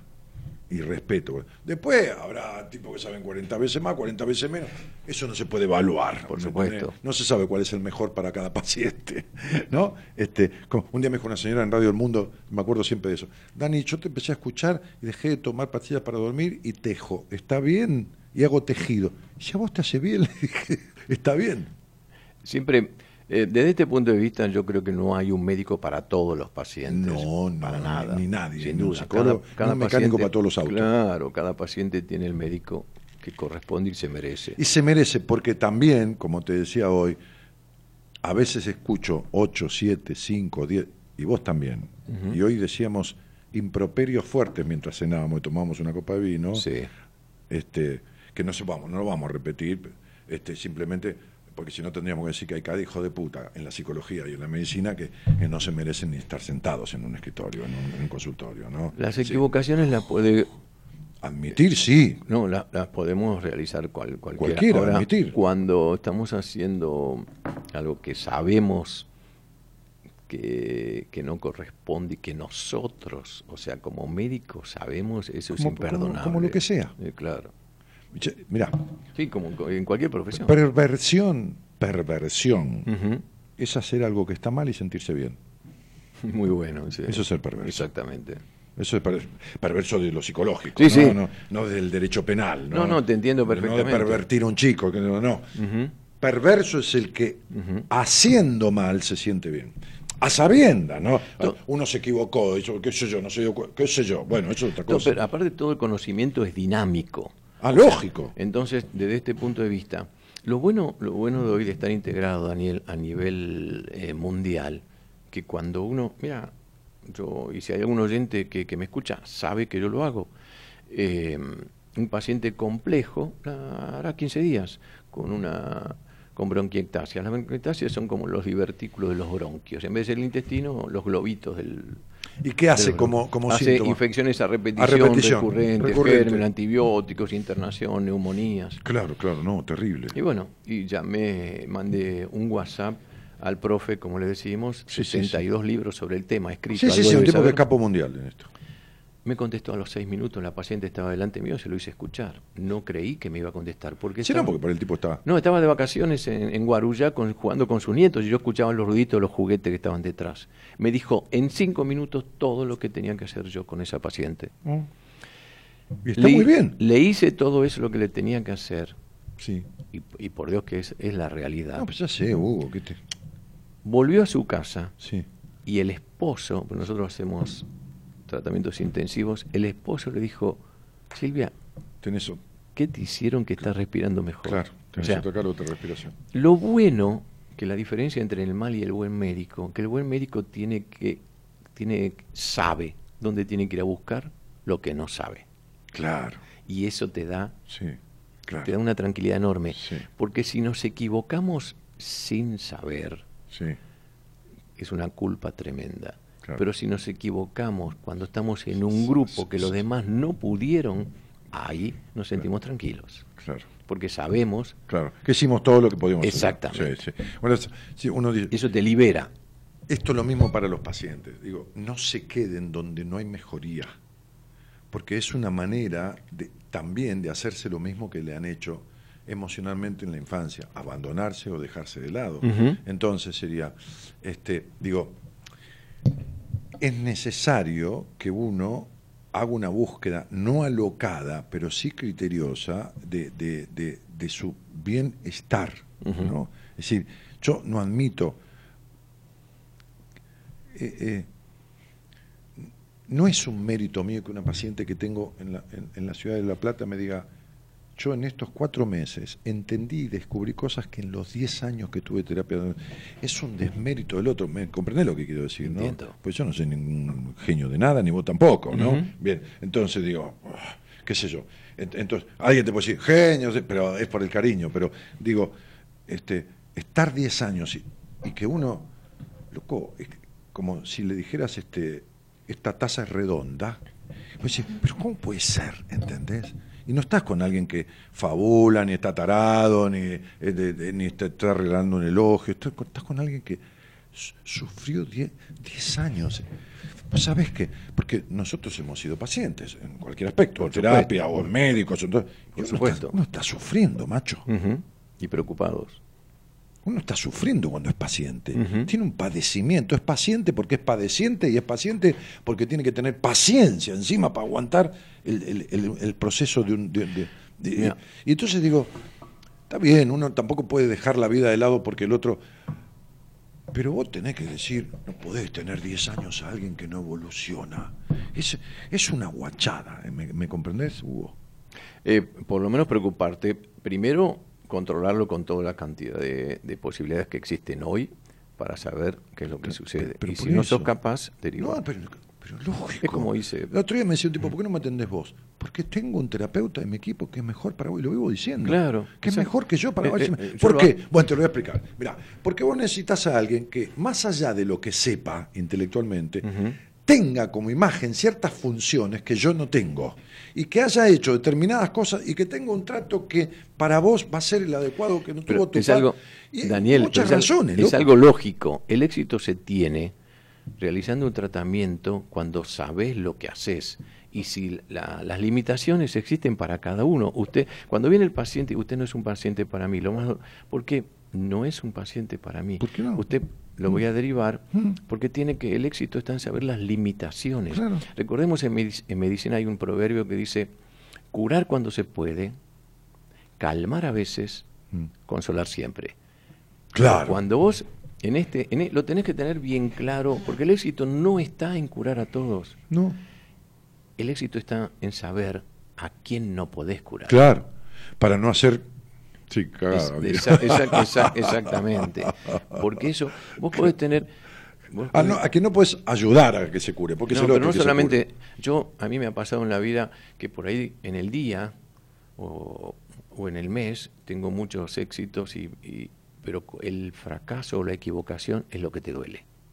Por olvi- olvídate. No, eso. Olvídate. Y por Dios Pero te no digo, por, vos me crees. No es por, no es por un falso self. o No, por, no, un no. por un falso ego, No, ¿eh? no, no, no. no, no, porque te, porque te no. jode, pues decir, la puta madre, ¿a dónde va a parar este tipo, esta tipa?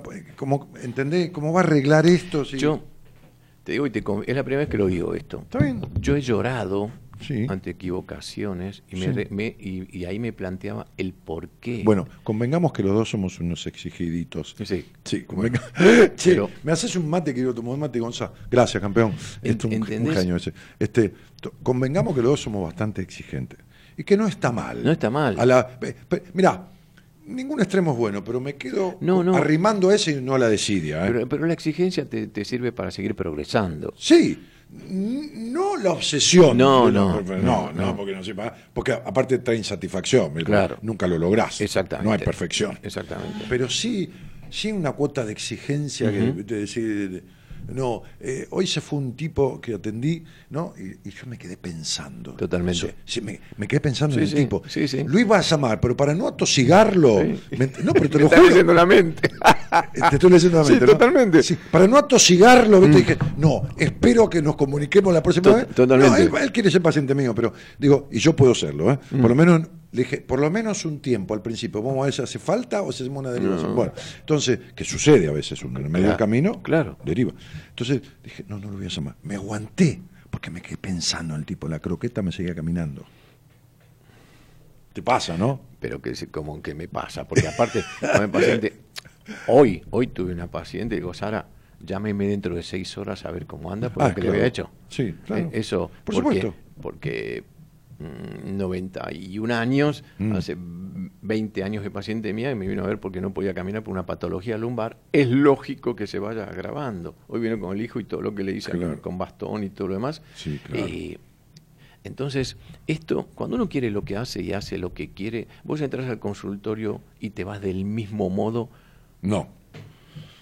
Totalmente. en, eh, en- en- en la energía. Cuando haces lo, lo que querés, eh, Sí, sí, totalmente. No, transferís otra cosa. Sí. Ah, yo hablo con vos y me calmo. Me voy de otra manera. Te. No, no, dime. yo, yo no doy medicación, por supuesto, nada que Claro, ver. sí, sí. Este, en todo caso, bueno, de- de- derivo a- a- al, al médico que corresponde, psiquiatra. Pero, pero digo, ah, yo me voy de otra. Bueno, esto de calmar. Esto de calmar. Esto, esto que también Claro, sí, existe sí. Para, para la psicología, de calmar al otro. ¿no? Me, me llama un paciente con un ataque de pánico y en 5 o 6 minutos de conversación baja, pues es un ataque de ansiedad agudo. Entonces le baja la ansiedad. Y la canalización de la, Escucha la voz, escúchame esto, digo, para un poquitito, a ver, contame un poco, a ver qué sentís. la ¿no? canalización y la protección. Totalmente, El saber que. totalmente. Claro. La protección. el- el cuidado que uno, que uno le da. Porque Contención. En, en- en- en muchos aspectos somos primitivos. Eh, más allá de la intelectualidad, la inteligencia, en los afectos, en la biología, todo eso somos, el ser humano, eh, hay que comprenderlo, somos, somos primitivos, ¿no? Primitivos en el, en- en el funcionamiento emocional, en muchos aspectos. Sí, por supuesto. Entonces, eh, en esto... Vos fíjate que en lo, en lo, en lo, en lo científico técnico, en lo, en lo, en lo comunicacional a través de los medios, en lo, en lo, en lo, mm, eh, en lo creativos a nivel de lo, de lo energético, eh, en cuanto a los mecanismos de energía, este, las fuentes de energía, este, eh, hasta el litio y todo más, este, hemos avanzado mil a uno con respecto a lo emocional. En lo emocional seguimos siendo más primitivos. por ¿no? supuesto. No, no está comparado a No, los avances. No, para, para nada. El espíritu. Ah, hay una, hay un, un poema fantástico del espíritu, ¿no? Porque, ¿qué es el espíritu? ¿Qué es, qué es el espíritu que cada uno de nosotros tiene, no? Creo que el, el poema, por ahí cuando lo termino me voy a, me voy a acordar, porque hice un seminario hace, hace años. Hablando de seminario, este vos vas a estar en Europa, este Sí, que, que viene voy ahora, a ver a mi hijo. que 22, vive, sí, 23 y sí, sí. 24 de Pero marzo. El próximo no me lo pierdo. Pero el próximo vení, porque vos no viniste nunca. No. El, de junio, julio, no sé qué, ese, ese veniste. Ese, ese venís, ¿eh? Eh, el poema. ¿Qué me dice, decías? Un poema del espíritu. Sí, yo no soy yo. Soy este que va a mi lado sin yo verlo. Que a veces voy a ver y que a veces olvido. El que calma sereno cuando hablo. El que calla sereno cuando hablo. Ajá. El que perdona dulce cuando odio. El que camina por donde yo no estoy. El que quedará en pie cuando yo muera.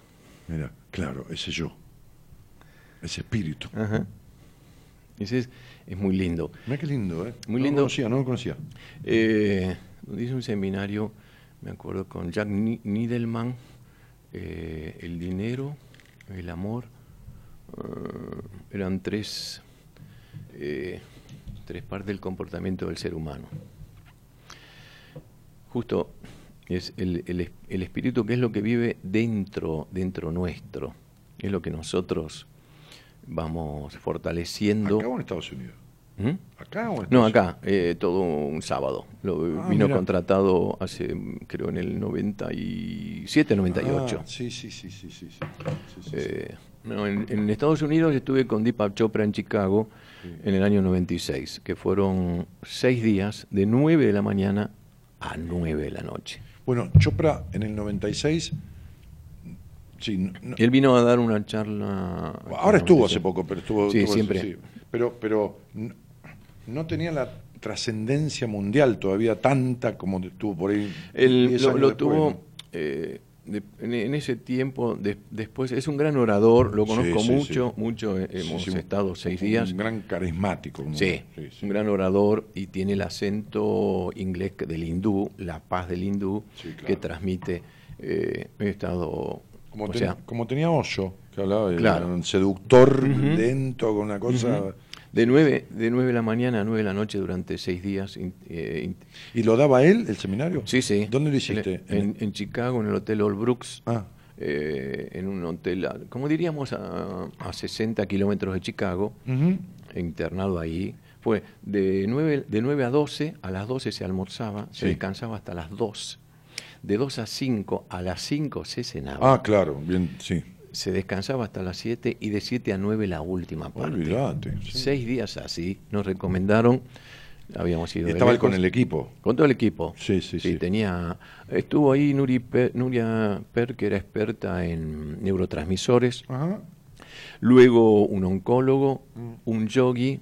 Ahí vi cómo con la respiración, la profundización de la respiración, bajó la frecuencia cardíaca, creo, si mal no recuerdo, a 24, 25 por minuto. El Joy. El yogi. Era un inglés, en realidad era un americano que había tenido su formación en hindú. Qué animal. Pero vamos a hacer un ejercicio, ¿qué te parece? En inspira. Porque este, cuando decimos este no me inspira confianza, hoy hablábamos de esto. ¿no? Sí, no me inspira. El pulmón tiene 500, a ver cómo era, Eh, 500 millones de alveolos. Y cada, cada uno mide 0.2 milímetros.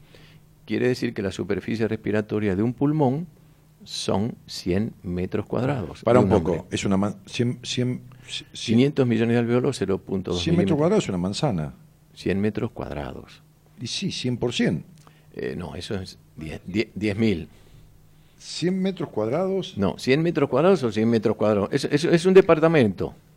Ah, 100 metros cuadrados, perdona, un departamento un de- departamento. grande de cuatro ambientes. Bien. Decime, ¿quiere decir que el pulmón tiene pliegues, como pliegues? No, es, es como si fuera un... Por eso se le llama el árbol respiratorio. Es como un gigantesco racimo de uvas. Como si fuera... A ver, Ah, a ver, a ver. a ver. El, el aire entra por la tráquea, por supuesto. Es Sí. como si fuera el tronco del árbol. Por eso se dice el árbol respiratorio. Sí.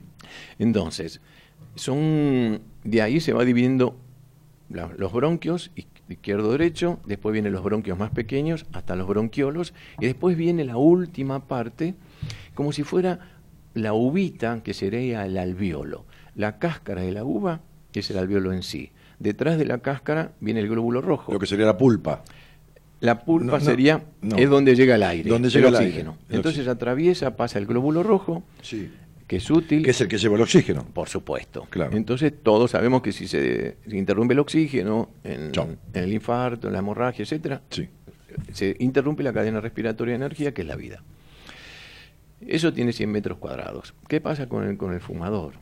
Él empieza a meter el humo, se van tapando el, Sí. el- el filtro, se va metiendo en la sangre y otro se queda como impidiendo, por eso el- se vuelve el enfisema. Y el enfisema es el tórax dilatado, es el tórax que no puede largar el aire porque se va endureciendo. El aire no puede entrar porque no puede salir, por eso es el tórax inflado. Ahora, llama. eh, por eso el asmático, pues se ahoga con su propio. el asmático es porque hace... Guarda el anhídrido carbónico, no lo puede Eh, exhalar. eh, no, pero pasa lo siguiente también con el asmático. El asmático es el broncoespasmo. Sí. Entonces el Sí. aire no puede, no Pero puede entrar, se queda inflado y tampoco puede Pero salir. ¿por qué se ahoga? ¿Por qué no respi- ¿Por qué no puede respirar? Porque inhala No, porque tiene oxígeno, lo- anhídrido carbónico y no puede exhalar el anhídrido carbónico, se Claro, lo queda. pero, pero tiene una restricción de oxígeno porque tiene la manguerita achicada, se le achicó la luz. o El sea, tiene restricción en la entrada también. Por supuesto. Por Y supuesto. en la No, también salida. te pregunto. Y en la salida. En la salida, lógico. Claro, porque se va, se va guardando. A ver, toda, cuando decimos este no me inspira, todo ejercicio respiratorio tiene una, una acción que es la inspiración. La inspiración. Entonces vamos a hacer un ejercicio. En el, en el seminario yo hago, hacemos algunos de los trabajos que comienzan Bien, con esta inspiración porque es para centrarse. claro. Claro. Entonces, guardo, yo me voy relajando cuando voy respirando y exhalando. Eso forma parte de una, par- de, una parte de, de- de la relajación y la meditación. Claro. Entonces, mira el ejercicio que yo te voy a, te voy a robar un, un tiempo en tu radio, pero bueno. Sí, qué problema. Entonces hacemos, respiro hondo.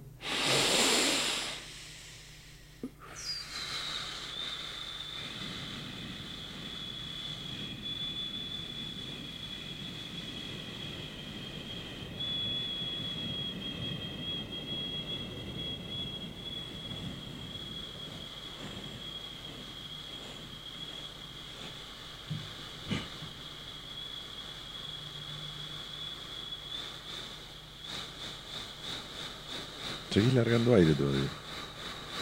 Qué animal.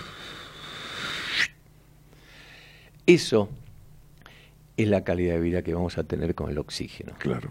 El fumador va contaminando, va tapando de a poquito y ahí viene el enfisema. Se dilata, pierde la elasticidad, destruye el colágeno del pulmón, Del pulmón. y ahí no puede meter el aire porque primero lo tiene que sacar. Eso es importantísimo en el, eh, en el objetivo, en la explicación de esto, porque el cigarrillo, bueno, eso es toda una historia, ¿no? Como empieza con Sí, ya, ya claro. nicotina, etcétera, Ahora, un día, un día yo escribí el prólogo, y esto no es por, por no adjudicarle el daño que las cosas que hacen daño lo hacen. Escribí el prólogo de, de un libro de un médico, este, y cuando yo hablaba de esta cosa de enfermarse o curarse, curarse, enfermarse, ¿no? Este, y hablaba de, de muchas enfermedades que se adquieren y que desde lo tradicional se le adjudican en un 100% a cierta cosa, que nunca es tan así, porque nada es, la medicina no es una ciencia exacta. Para- Y por que- suerte. y que, claro, por suerte. La la psicología tampoco. la- la psicología investigación tampoco. permanente, Claro. es Entonces, atrapante. Y yo decía que hay tipos que fumando, esto no quiere decir que hay que fumar, con, no contraen un cáncer de pulmón y hay tipos que no fumando lo tienen. Tiene una, Y que hay- Todo tiene una explicación. Sí, sí, pero espera, tampoco es 2 más 2, 4. No. Porque hay, hay cuestiones emocionales que despiertan lo genético y ciertas tendencias. Totalmente de que no acuerdo. hace, no hace falta ningún cigarrillo. Totalmente de acuerdo. Totalmente de acuerdo. Porque el- ¿Es un mate no? lo- no, No. los marcadores. eh, con el mate me pasó algo de niño porque estaban tomando mate parado en un banquito. Me caí, me atravesé la lengua con, Con una- con la una- bombilla. No te puedo creer. Sí, y casi, y ahí, A vos te pasó lo mismo que a mí, que me quedó atragantado, o por lo menos la sensación de una espina de un pescado, como si hubiera quedado clavado Ah, sí. en la garganta. Sí. Pero no comí Horrible. pescado, pero 200 ¿Viste? años, hasta que volví a comer. y tengo, Y de la- chico me pasó. Tengo la huella, la cicatriz, En- la en- en lengua. la lengua. Sí. Eh, ahí tomo mate cocido, sí, pero no tomo mate mate sí, sí, mate cocido, sí, sí, sí. Eh, ahí es, es, sin duda, ah, hay marcadores eh, genéticos con fuerte predisposición. Y, y- y cuestiones emocionales que despiertan. Claro. Siempre. Por eh, supuesto, di- que no disminuye. está bueno fumar, ni está bueno comerse un kilo de crema chantilly por día y, hacer más lento el tránsito, de, Sin duda. de- lógicamente, desde ya. Pero, pero hay, hay muchas cuestiones que, que, que se salen de la explicación ortodoxa. Ah, le pasó tal cosa porque por tal, por tal otra.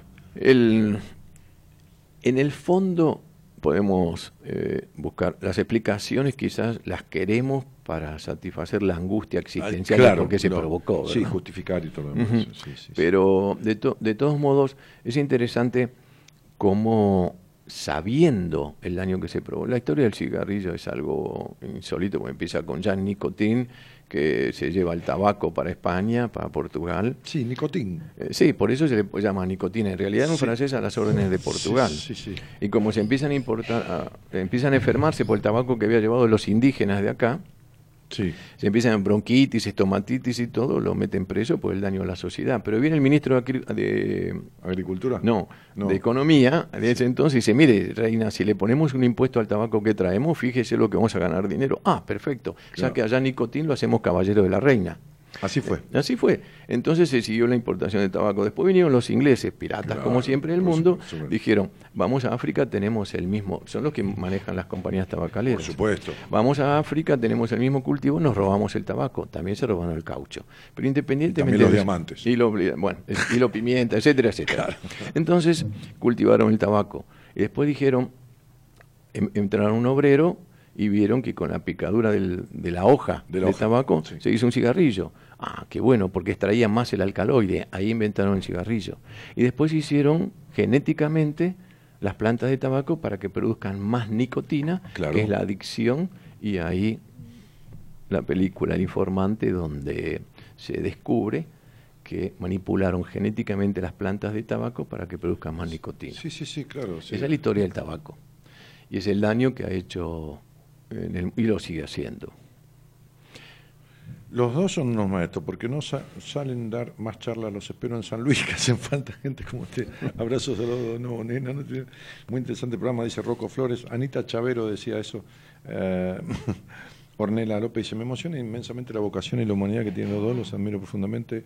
Gracias, Ivana Cepeda dice, buenas noches. Bueno, Mirta Campo dice, al doctor le pregunto, ¿el yogur es bueno o entra dentro de los lácteos que ya no debemos tomar? Gracias. Bueno, No, lo puede hacer. no hay una cosa, hay un conjunto de cosas que tener en cuenta. ¿no? Pero no, porque el, el yogur es una leche fermentada y eso, eso le ayuda porque tiene, Sí. estimula las bacterias beneficiosas. Y pero lo que acabas de decir es porque nosotros hacemos lo que queremos y, queremos, lo que, hacemos. Entonces estamos no en el eje. Yo no sabía esto, me, me interesa. Viste que si, si hay una, verdu- una verdura, sí, una verdura de hoja que se come fresca, que es barata, que crece como pa- pasto y que es- se convirtió en paqueta y es de cuarta en el buen sentido, porque no es, viste, buscas una endivia, por ejemplo, este y son recaras, que Sí. una, una- do- do- dos Sí. cositos de endivia valen, qué sé yo, 70 pesos, no sé. Sí. La rúcula, La rúcula. la- 10 pesos un paquete, La, rúcula, por, decir algo, ¿no? La rúcula es la verdura que más beneficia, o sea, a las bacterias. La rúcula tiene un componente que eh, provoca como vasodilatador, me acuerdo el... eh, Bueno, no hace la- falta. No, la, la parte química, Sí, por eso, la rúcula tiene un ácido eh, eh, nicotin- eh, nicotino, no, eh, mm, es baja la presión, es una de las verduras, Porque es un vasodilatador. es un vasodilatador. Eh, ah, tiene nit- eh, ácido nítrico que se transforma en eh, eh, óxido, óxido nítrico que se transforma en, en óxido nitroso y actúa como, el ácido nicotínico actúa como vasodilatador. Eso, eso está extraído. La Entonces, eh, es un, es un vasodilatador y baja la presión la rúcula. por ejemplo, baja un poco la presión. Exactamente. Nada más, no, no, no es que ayude a otra cosa, pero bueno. Eh, no, y eh, ayuda a las bacterias beneficiosas. Ah, mira. La, la cebolla morada, La cebolla morada. el ¿Qué diente- comí? la, la verdura, Con rúcula, ensalada con rúcula y el, cebolla morada. el diente de león, eh, todo lo que es colorido y acuoso, remolacha, ají, los, ¿sabes qué? El pepinillo en vinagre. Ah, Hubo un artículo, hubo un trabajo, estamos en el 2019, 2018, 2017 en el Congreso de Madrid de Ortomolecular, la Sociedad Española, un micólogo, o sea, uno Sí, sí, especialista sí, en hongos, en hongos, sí, hizo un trabajo de cada hongo, cuáles bacterias, re- qué bacterias reproducían los hongos del intestino, bacterias beneficiosas, los hongos. Mirá. O sea que eso está relacionado en la alimentación, por eso somos lo que comemos. Sí, una de Es- las cuestiones. La persona que va a tu programa siempre es notoria porque vos sabes bien cómo se desenvuelve profesionalmente. Por eso sos un profesional, María Inés Vargas. Gracias. No, es que... Es que, Es que vos haces un, es que un conozco- ADN. Claro. No, a mí no me Yo te di el grupo de sangre y me mandas a examinar todo antes de venir a No me invitarme. importan los títulos, me importan la- las personas. Claro. Claro, no importa los títulos, importa la calidad de persona. Pues los títulos, los títulos no hacen a la persona, ni en pedo.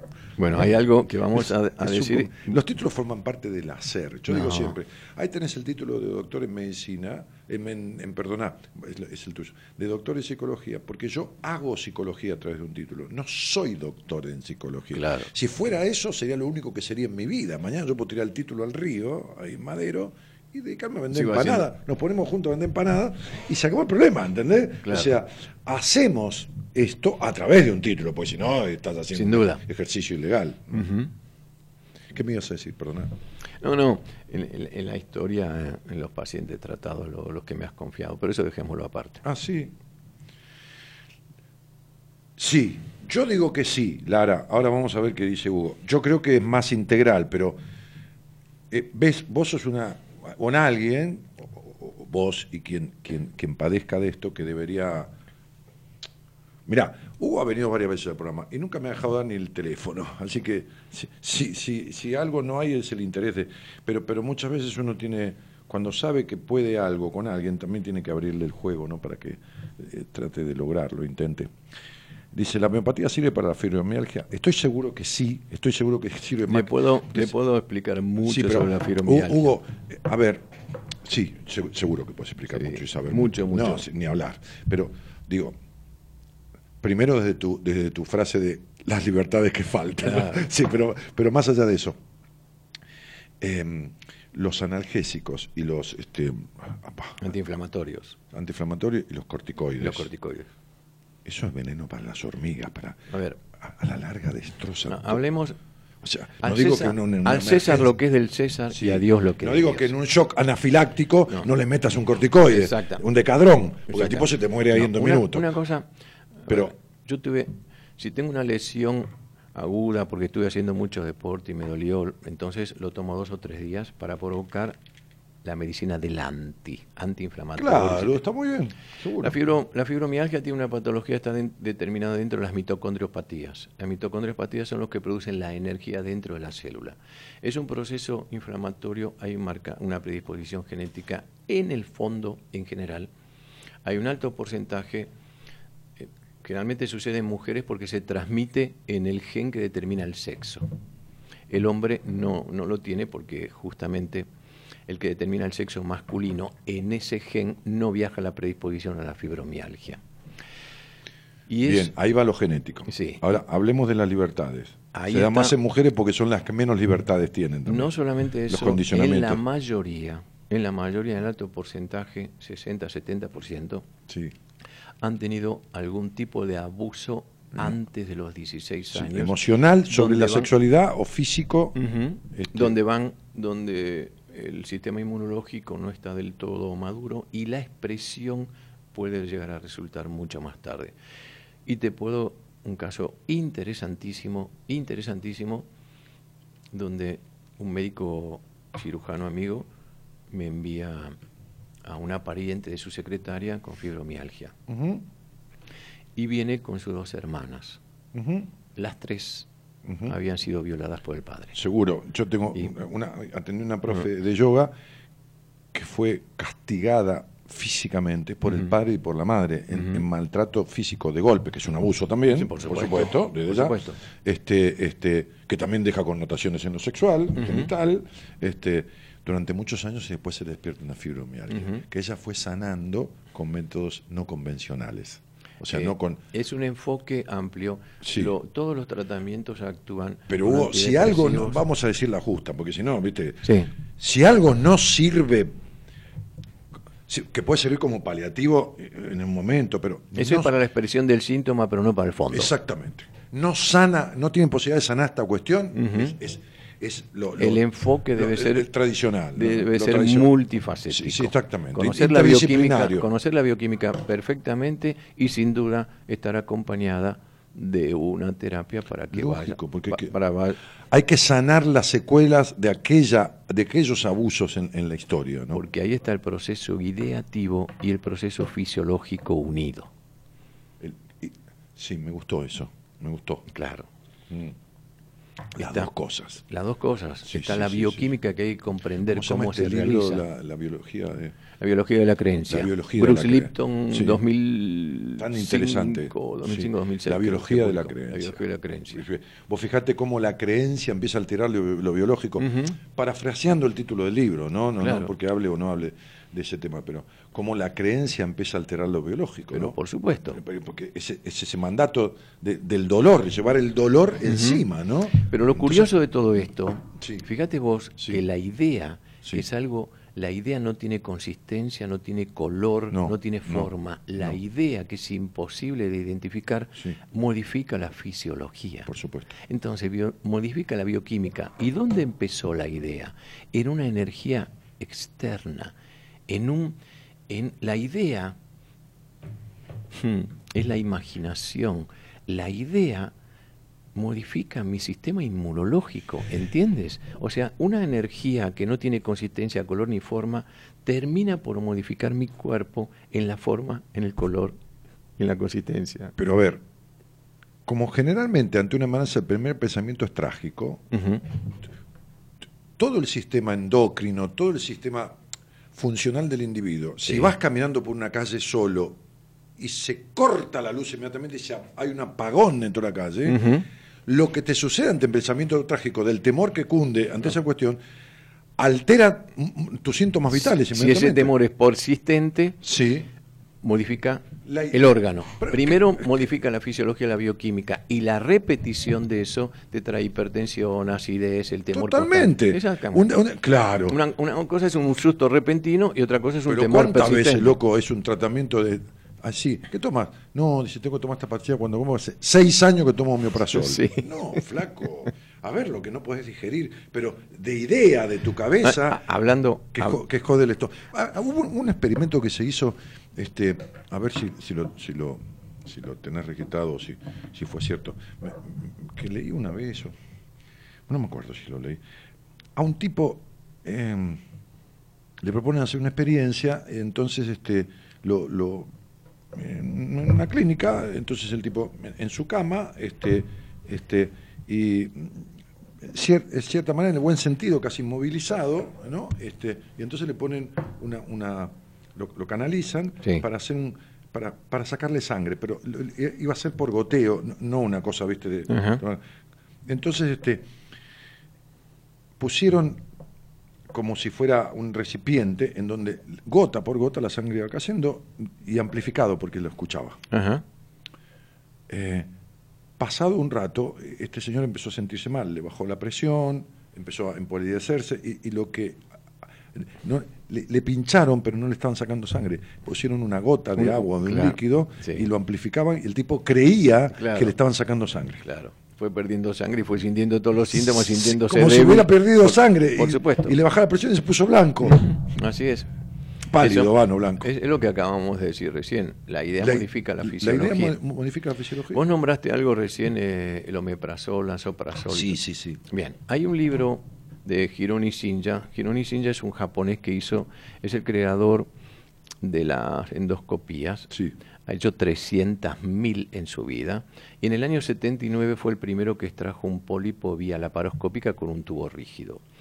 Es el enemigo acérrimo De los, de- de los soles, Claro. donde el omeprazol inhibe la bomba protónica del jugo gástrico, cuando en realidad el- hay dos, hay células que segregan Porque- ácido para la por eso te secreción quiero decir, eso y hay es- células mucosas que Claro. son las que protegen. Hay una que, que está trabajando mal y que segrega en exceso. En eso tiene Y, que ver- neutralizás totalmente. Exact- exactamente. Entonces modifica sobre todo el calcio y el hierro que se absorben en el medio Claro, ácido. claro. Entonces todo eso entra como un efecto dominó para la transformación de las bacterias que van inhibiendo determinados elementos en la absorción.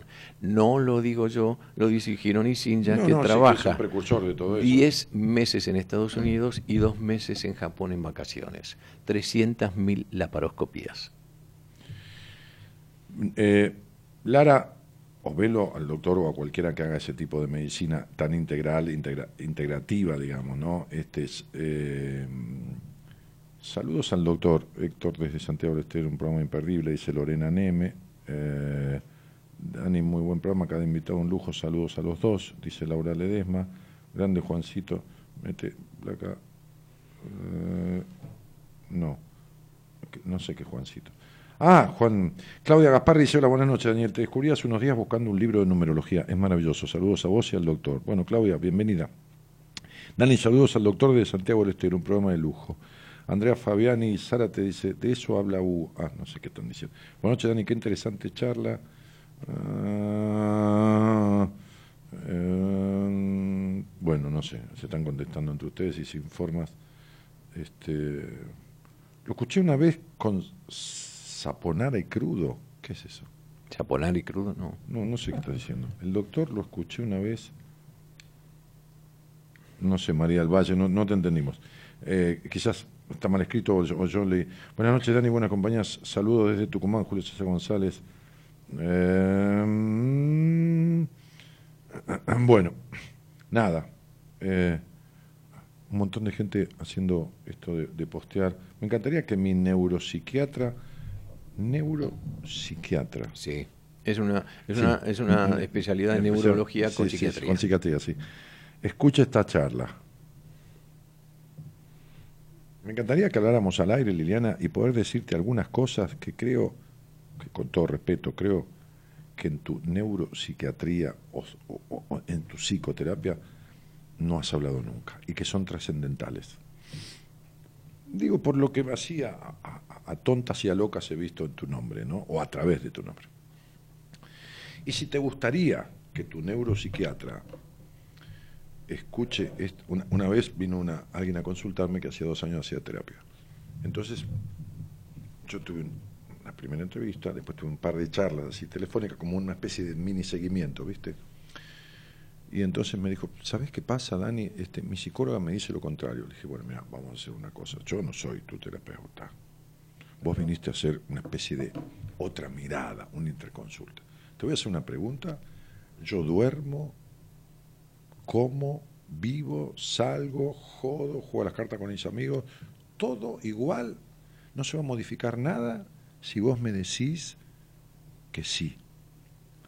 ¿Vos tenés más confianza en tu terapeuta que en mí? No. Entonces no estés más con tu terapeuta. No vengas acá, pero déjala. Claro.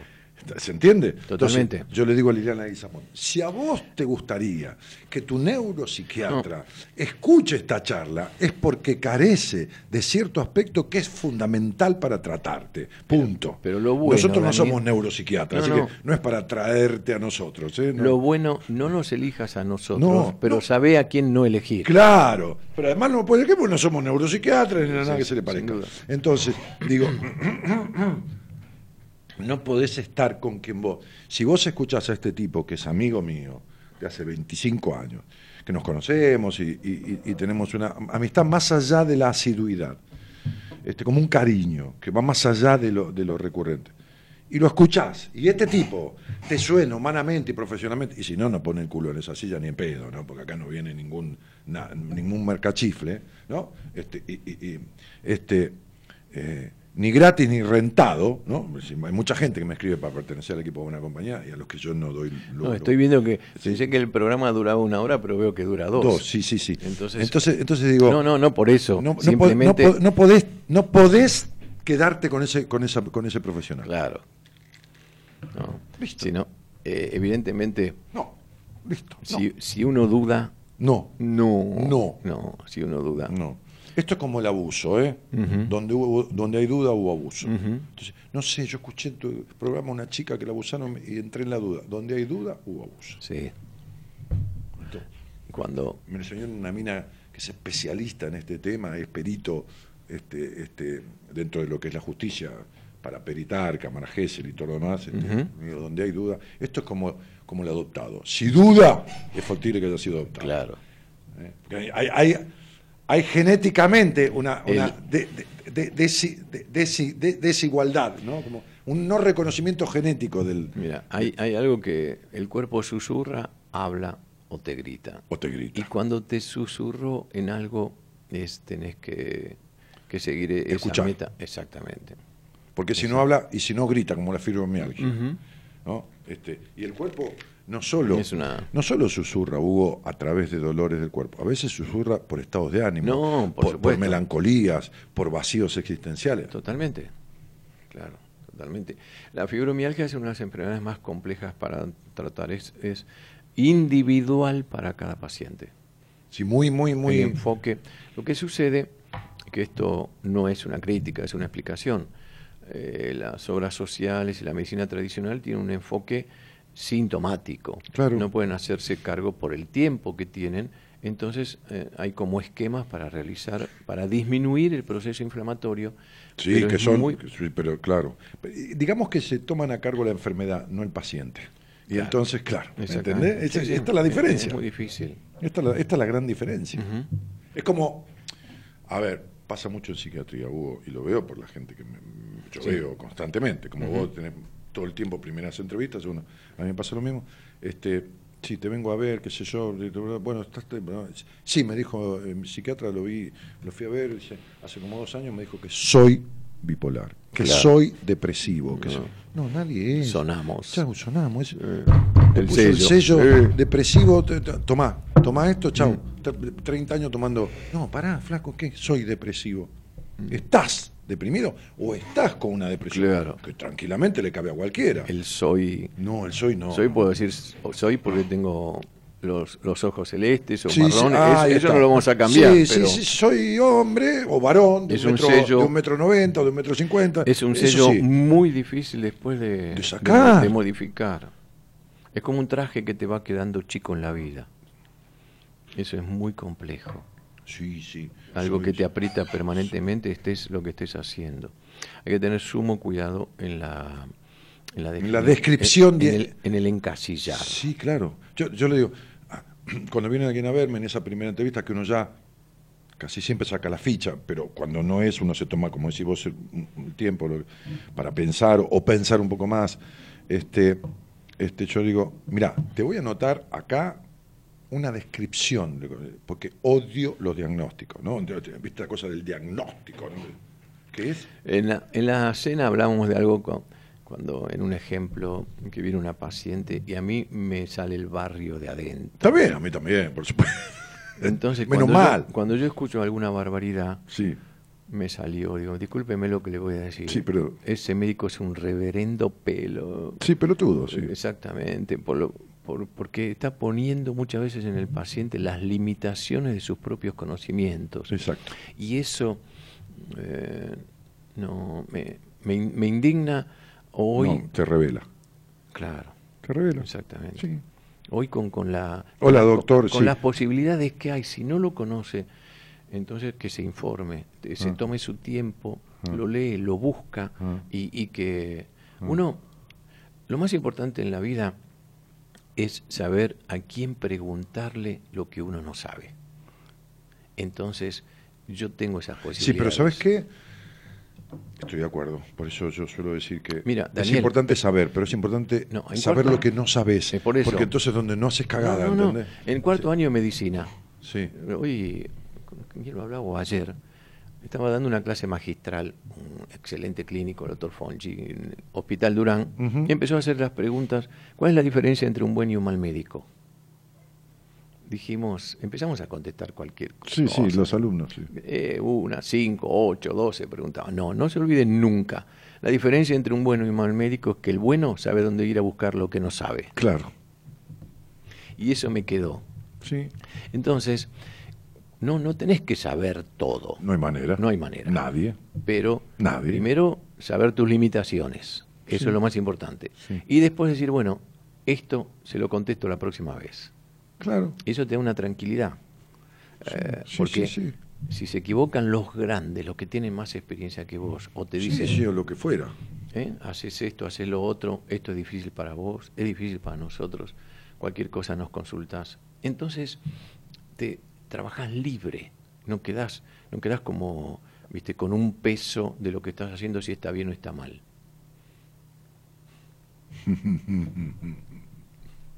Bueno, este, Liliana Leguizamón dice, no, acá nunca dan el alta, jaja. Bueno, eh, no hay mucho de qué reírse, Lili, pero no importa. Si le pones un toque de, de sonrisa, este, te comprendo, Liliana, dice Patricia Garelo, no sabes cómo, cariños. Eh, estar deprimido o estar depresivo es diferente. Sí, por supuesto, pero las dos es estar, no sos. No, sos un deprimido o sos un depresivo, Mumi, o una depresiva. Y los antidepresivos no los tomé más. Me dice que es de por vida. Yo le digo que no. Pero ¿para qué vas al médico? Para lidiar con él. El tipo dice, no, esto tenés que tomar de por vida. dice, no, no. Y dice, y no, eh, no en mayúscula pone, ¿no? Como Claro, grita. no quiero más, No lo claro. voy a tomar. Es una Claro. nena caprichosa. ¿A dónde? Buenas, ¿qué tal, Monzo? Sí. Este, me eh, señor, por ¿me da un café? No, esto es un banco. No es un bar. Esta barra es del banco. Claro. Está loca. Y vas todos los días a tomar café al banco. No. Eh, ¿Entendés? Anda al bar, parate en la barra y pedile al gallego un café. Entonces vos vas al médico, el neuropsiquiatra, a discutirle al tipo. Claro. ¿Para qué? ¿Para qué va? Claro, Liliana, por eso te dije que hay cosas. 24 años con clonagil. Bueno, ¿qué quieres que le haga? Está bien. Todas las venza, bueno, No, no, no tengo plata, no es la disculpa, Liliana, no, no, discúlpame. Yo no te estoy diciendo que vayas a ningún lado, ni que vayas a ningún médico Claro. rentado. No vayas a donde no coincidís. Si tenés que ir por PAMI o por la, qué- sé yo qué carajo, anda por donde sea, pero cambia de médico. ¿Entendés? Eso es otra cosa. Todas las benzodiazepinas con el tiempo dejan restos diurnos. Todas. Y, y todo, el diazepam, el bromazepam, el clonazepam, clonazepam. el alprazolam, todas. A ver, ¿cómo era? Mm, No había... Sí, fundamental. Nada es veneno, todo es veneno, la diferencia está en la dosis. Ah, claro. Ah, por supuesto. Entonces, no existen Si no es lo mismo medicamentos... una copa de vino que dos botellas. Claro. Lógico. No existen medicamentos malos o buenos, No, sino no, no, el uso con que hagamos cada claro. uno. ¿Las alergias tienen una buena respuesta con la homeopatía? Sí. Esto es ¿Perdón? Las alergias tienen una buena respuesta con la homeopatía. Es más, es, es muy Sí. psicosomática la Sí, sí. alergia. Y la homeopatía es base para esto. Sí. Eso. Recordemos, yo no hago hoy homeopatía, ¿verdad? Lo tengo como formación. Sí, sí, yo estoy sí. dedicado hoy a las, a las enfermedades complejas, Sí. donde hacemos, eh, bueno, sueros endovenosos, hacemos fórmulas. Es como enfocar la, la enfermedad de acuerdo a la bioquímica, la genética, la edad, la influencia, etcétera, etcétera. Ale y Sola dice, para sanar de esta manera hay que amarse y elegir. Dice, ¿por dónde empezar? ¿Cómo por dónde empezar? Por eso mismo. Elegir el amor. Claro. Mirá lo que elegís vos, Ale.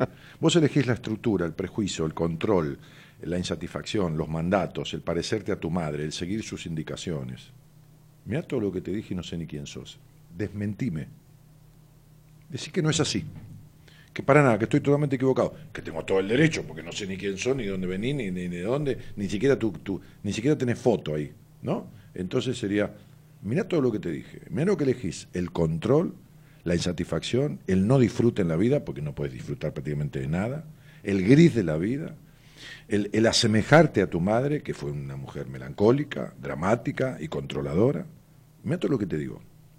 Fíjate vos, con qué poco podés empezar a conocerte y, y iniciar el camino de una transformación, ¿no? Con algo que nunca te dijeron. Eh, buenas noches, saludos de Comodoro Chubut. Saludos de Tucumán, genio, dice Juan Manuel Racedo Aragón. Eh, bueno, nada, todo eso. Magnífica la devolución, dice Lara, con respecto a la, Gracias, la Lara. Muchas gracias. Lara es el nombre de mi hija. Ah, Lara es tu hija, sí, sí, sí, Sí. Larita. Eh, me encanta, que, que es la tercera, ¿no? Sí. sí, sí.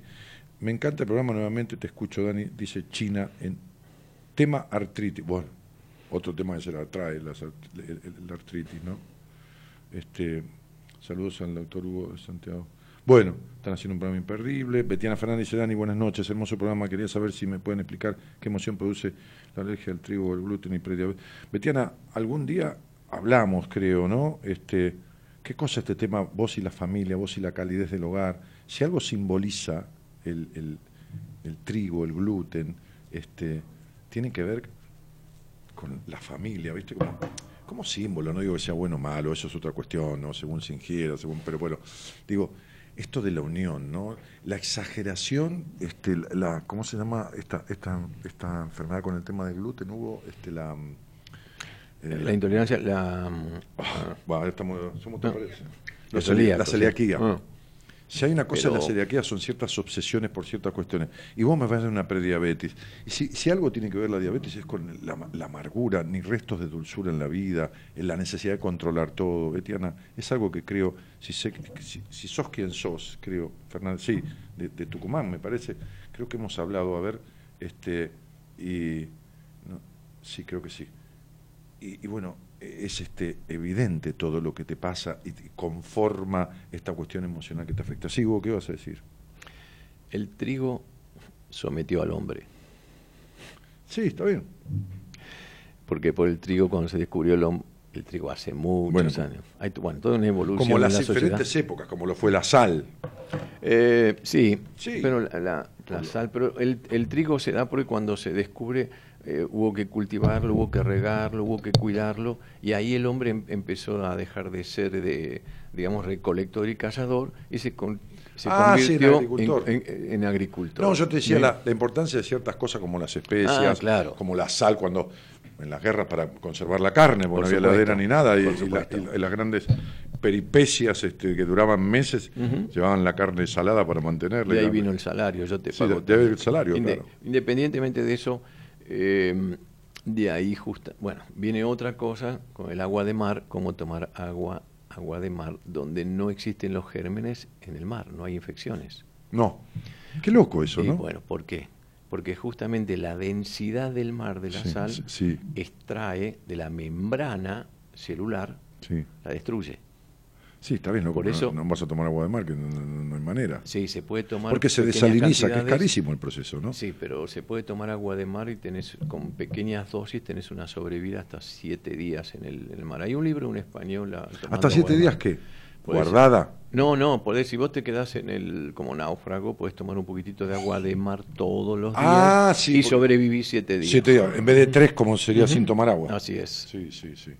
Independientemente de eso, bueno, eh, veríamos, veíamos digamos, que la inflamación que se da, eh, eso es por una sensibilidad que se va sumando. Es como cuando te, que, como si te raspas un poquitito la piel, ¿no? Con mm. una lija, después con otra, con otra, con otra.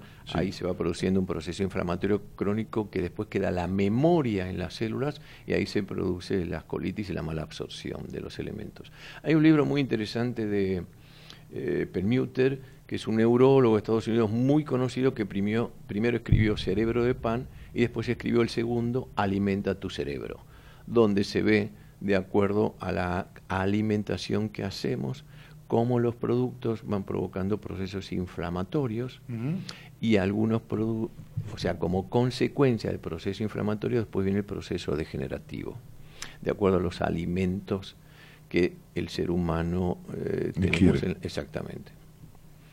Bueno, nos no, no vamos a ir. Eh, Juan, este, vos, vas a... Ah, son, ¿qué, qué, qué? A vos te faltan dos, acá me falta uno. Este. bueno, está bien. Entonces venite, este, se ha, hecho, se ha hecho corto. Dani, el loco mendocino en el sur te jode, Mauricio Molero, por favor algún día elegir Río Gallegos para los seminarios. No, Mauricio, yo no puedo llevar siete personas a Río Gallegos, contratar un lugar con tres hectáreas, 50 dormitorios, el comedor, las cocineras, todo lo que yo tengo acá como estructura en el seminario, ¿me entendés? Y que todos vayamos para allá y todo el mundo que viene de Chile, de Perú, de Uruguay, vaya a Río Gallegos. Mauricio, tomate un avión, que es más fácil que este, vos vayas a la montaña que la montaña vaya a vos, ¿me entendés? Este, y, y dejar de buscar justificativos para no hacer el seminario. Eh, Bueno, a ver. Eh, no, no, no, no. Bueno, sí. Llamé, pero me da no disponible. Sí, no sé, Lili, qué es eso. Hoy estamos así con hablando con el doctor sin, sin charlas al aire, por ahí el miércoles hablamos.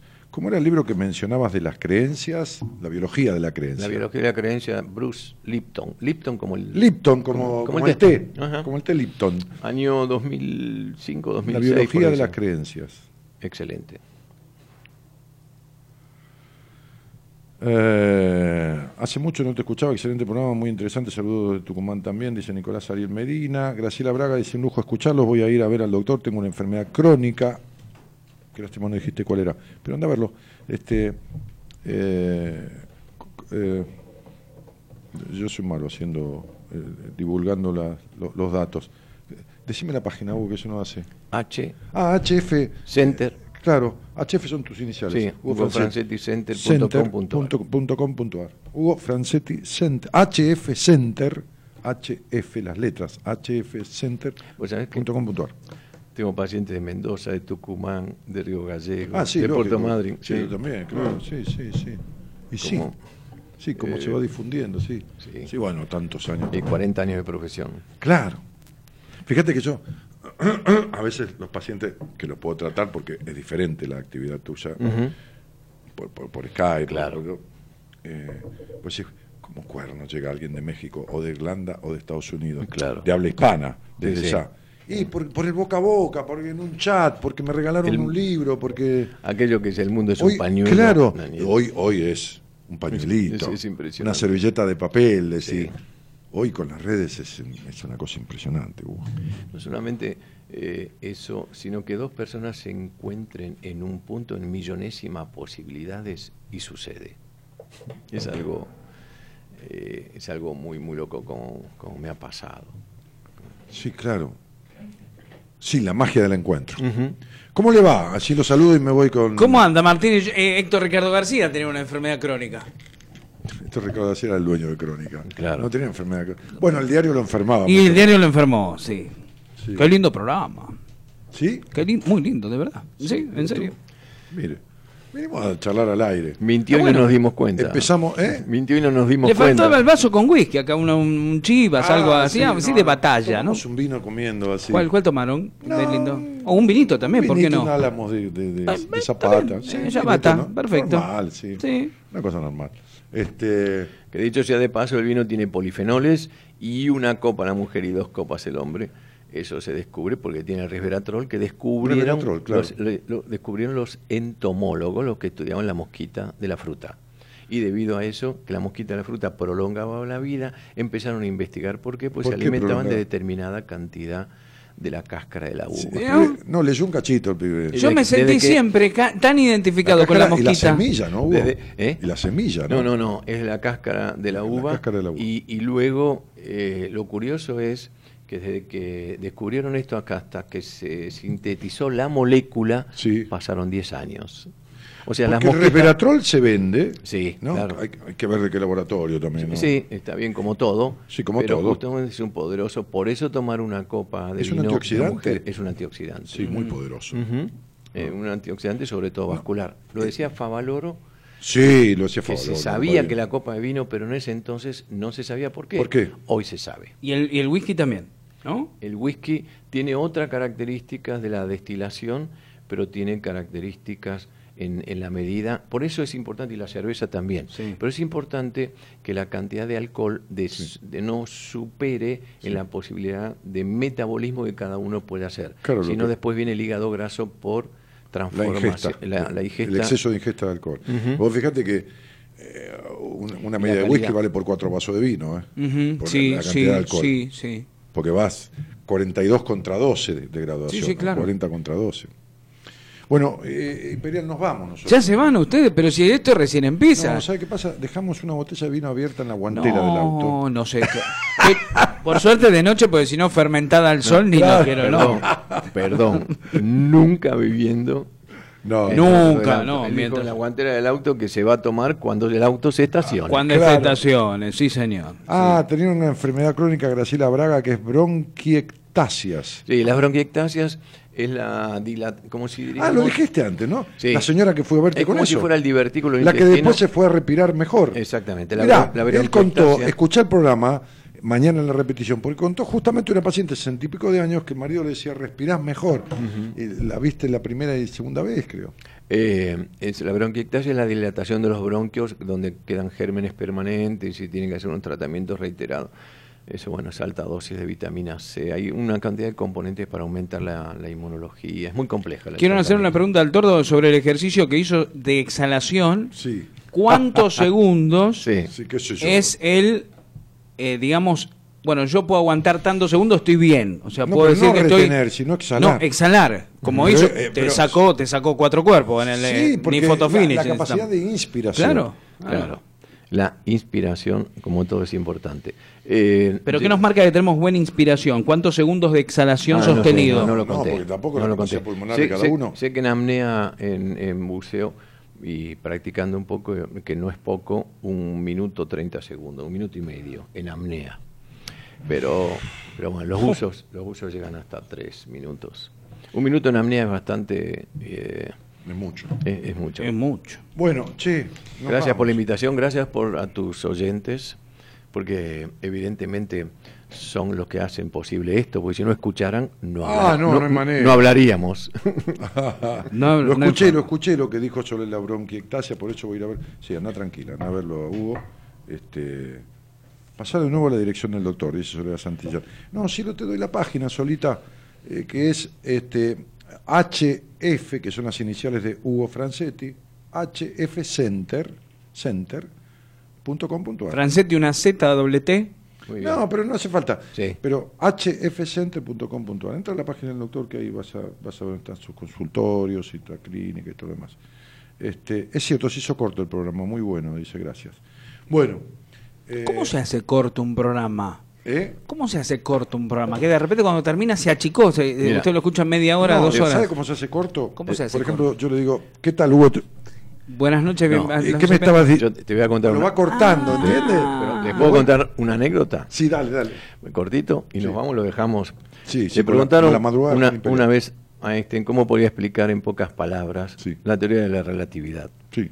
Entonces él dijo, bueno, tomemos a un señor que tiene sobre sus piernas sentada a su señora, a su señorita secretaria y le dicta una carta durante 15 minutos. Mm. Le preguntamos cuánto tiempo estuvo la secretaria sentada sobre él y dirá que fueron segundos. Pero si sentamos a este señor sobre una hornalla encendida de fuego y le preguntamos durante unos segundos y le preguntamos cuánto tiempo fue, él dirá que fueron horas. Claro. Eso es lo relativo. Claro, todo. Exacto. Por eso las dos horas se han pasado rapidísimo. Muy bueno. Buenas noches a todos, gracias por estar. Nos vemos el, conmigo el miércoles. Mañana no sé quién viene. ¿Quién viene mañana? ¿Quién viene ¿Eh? Ah, no, mire. Mañana, Ah, licenciada Noemí de Mañana vengo en auto, entonces. Ahí está. ¿Eh? Muy bien. Ahí está. Chau, chau. Chau. Hasta el miércoles conmigo, hasta mañana con buenas compañías y la Asociación licenciada. Noemí de Vito. Ahí está.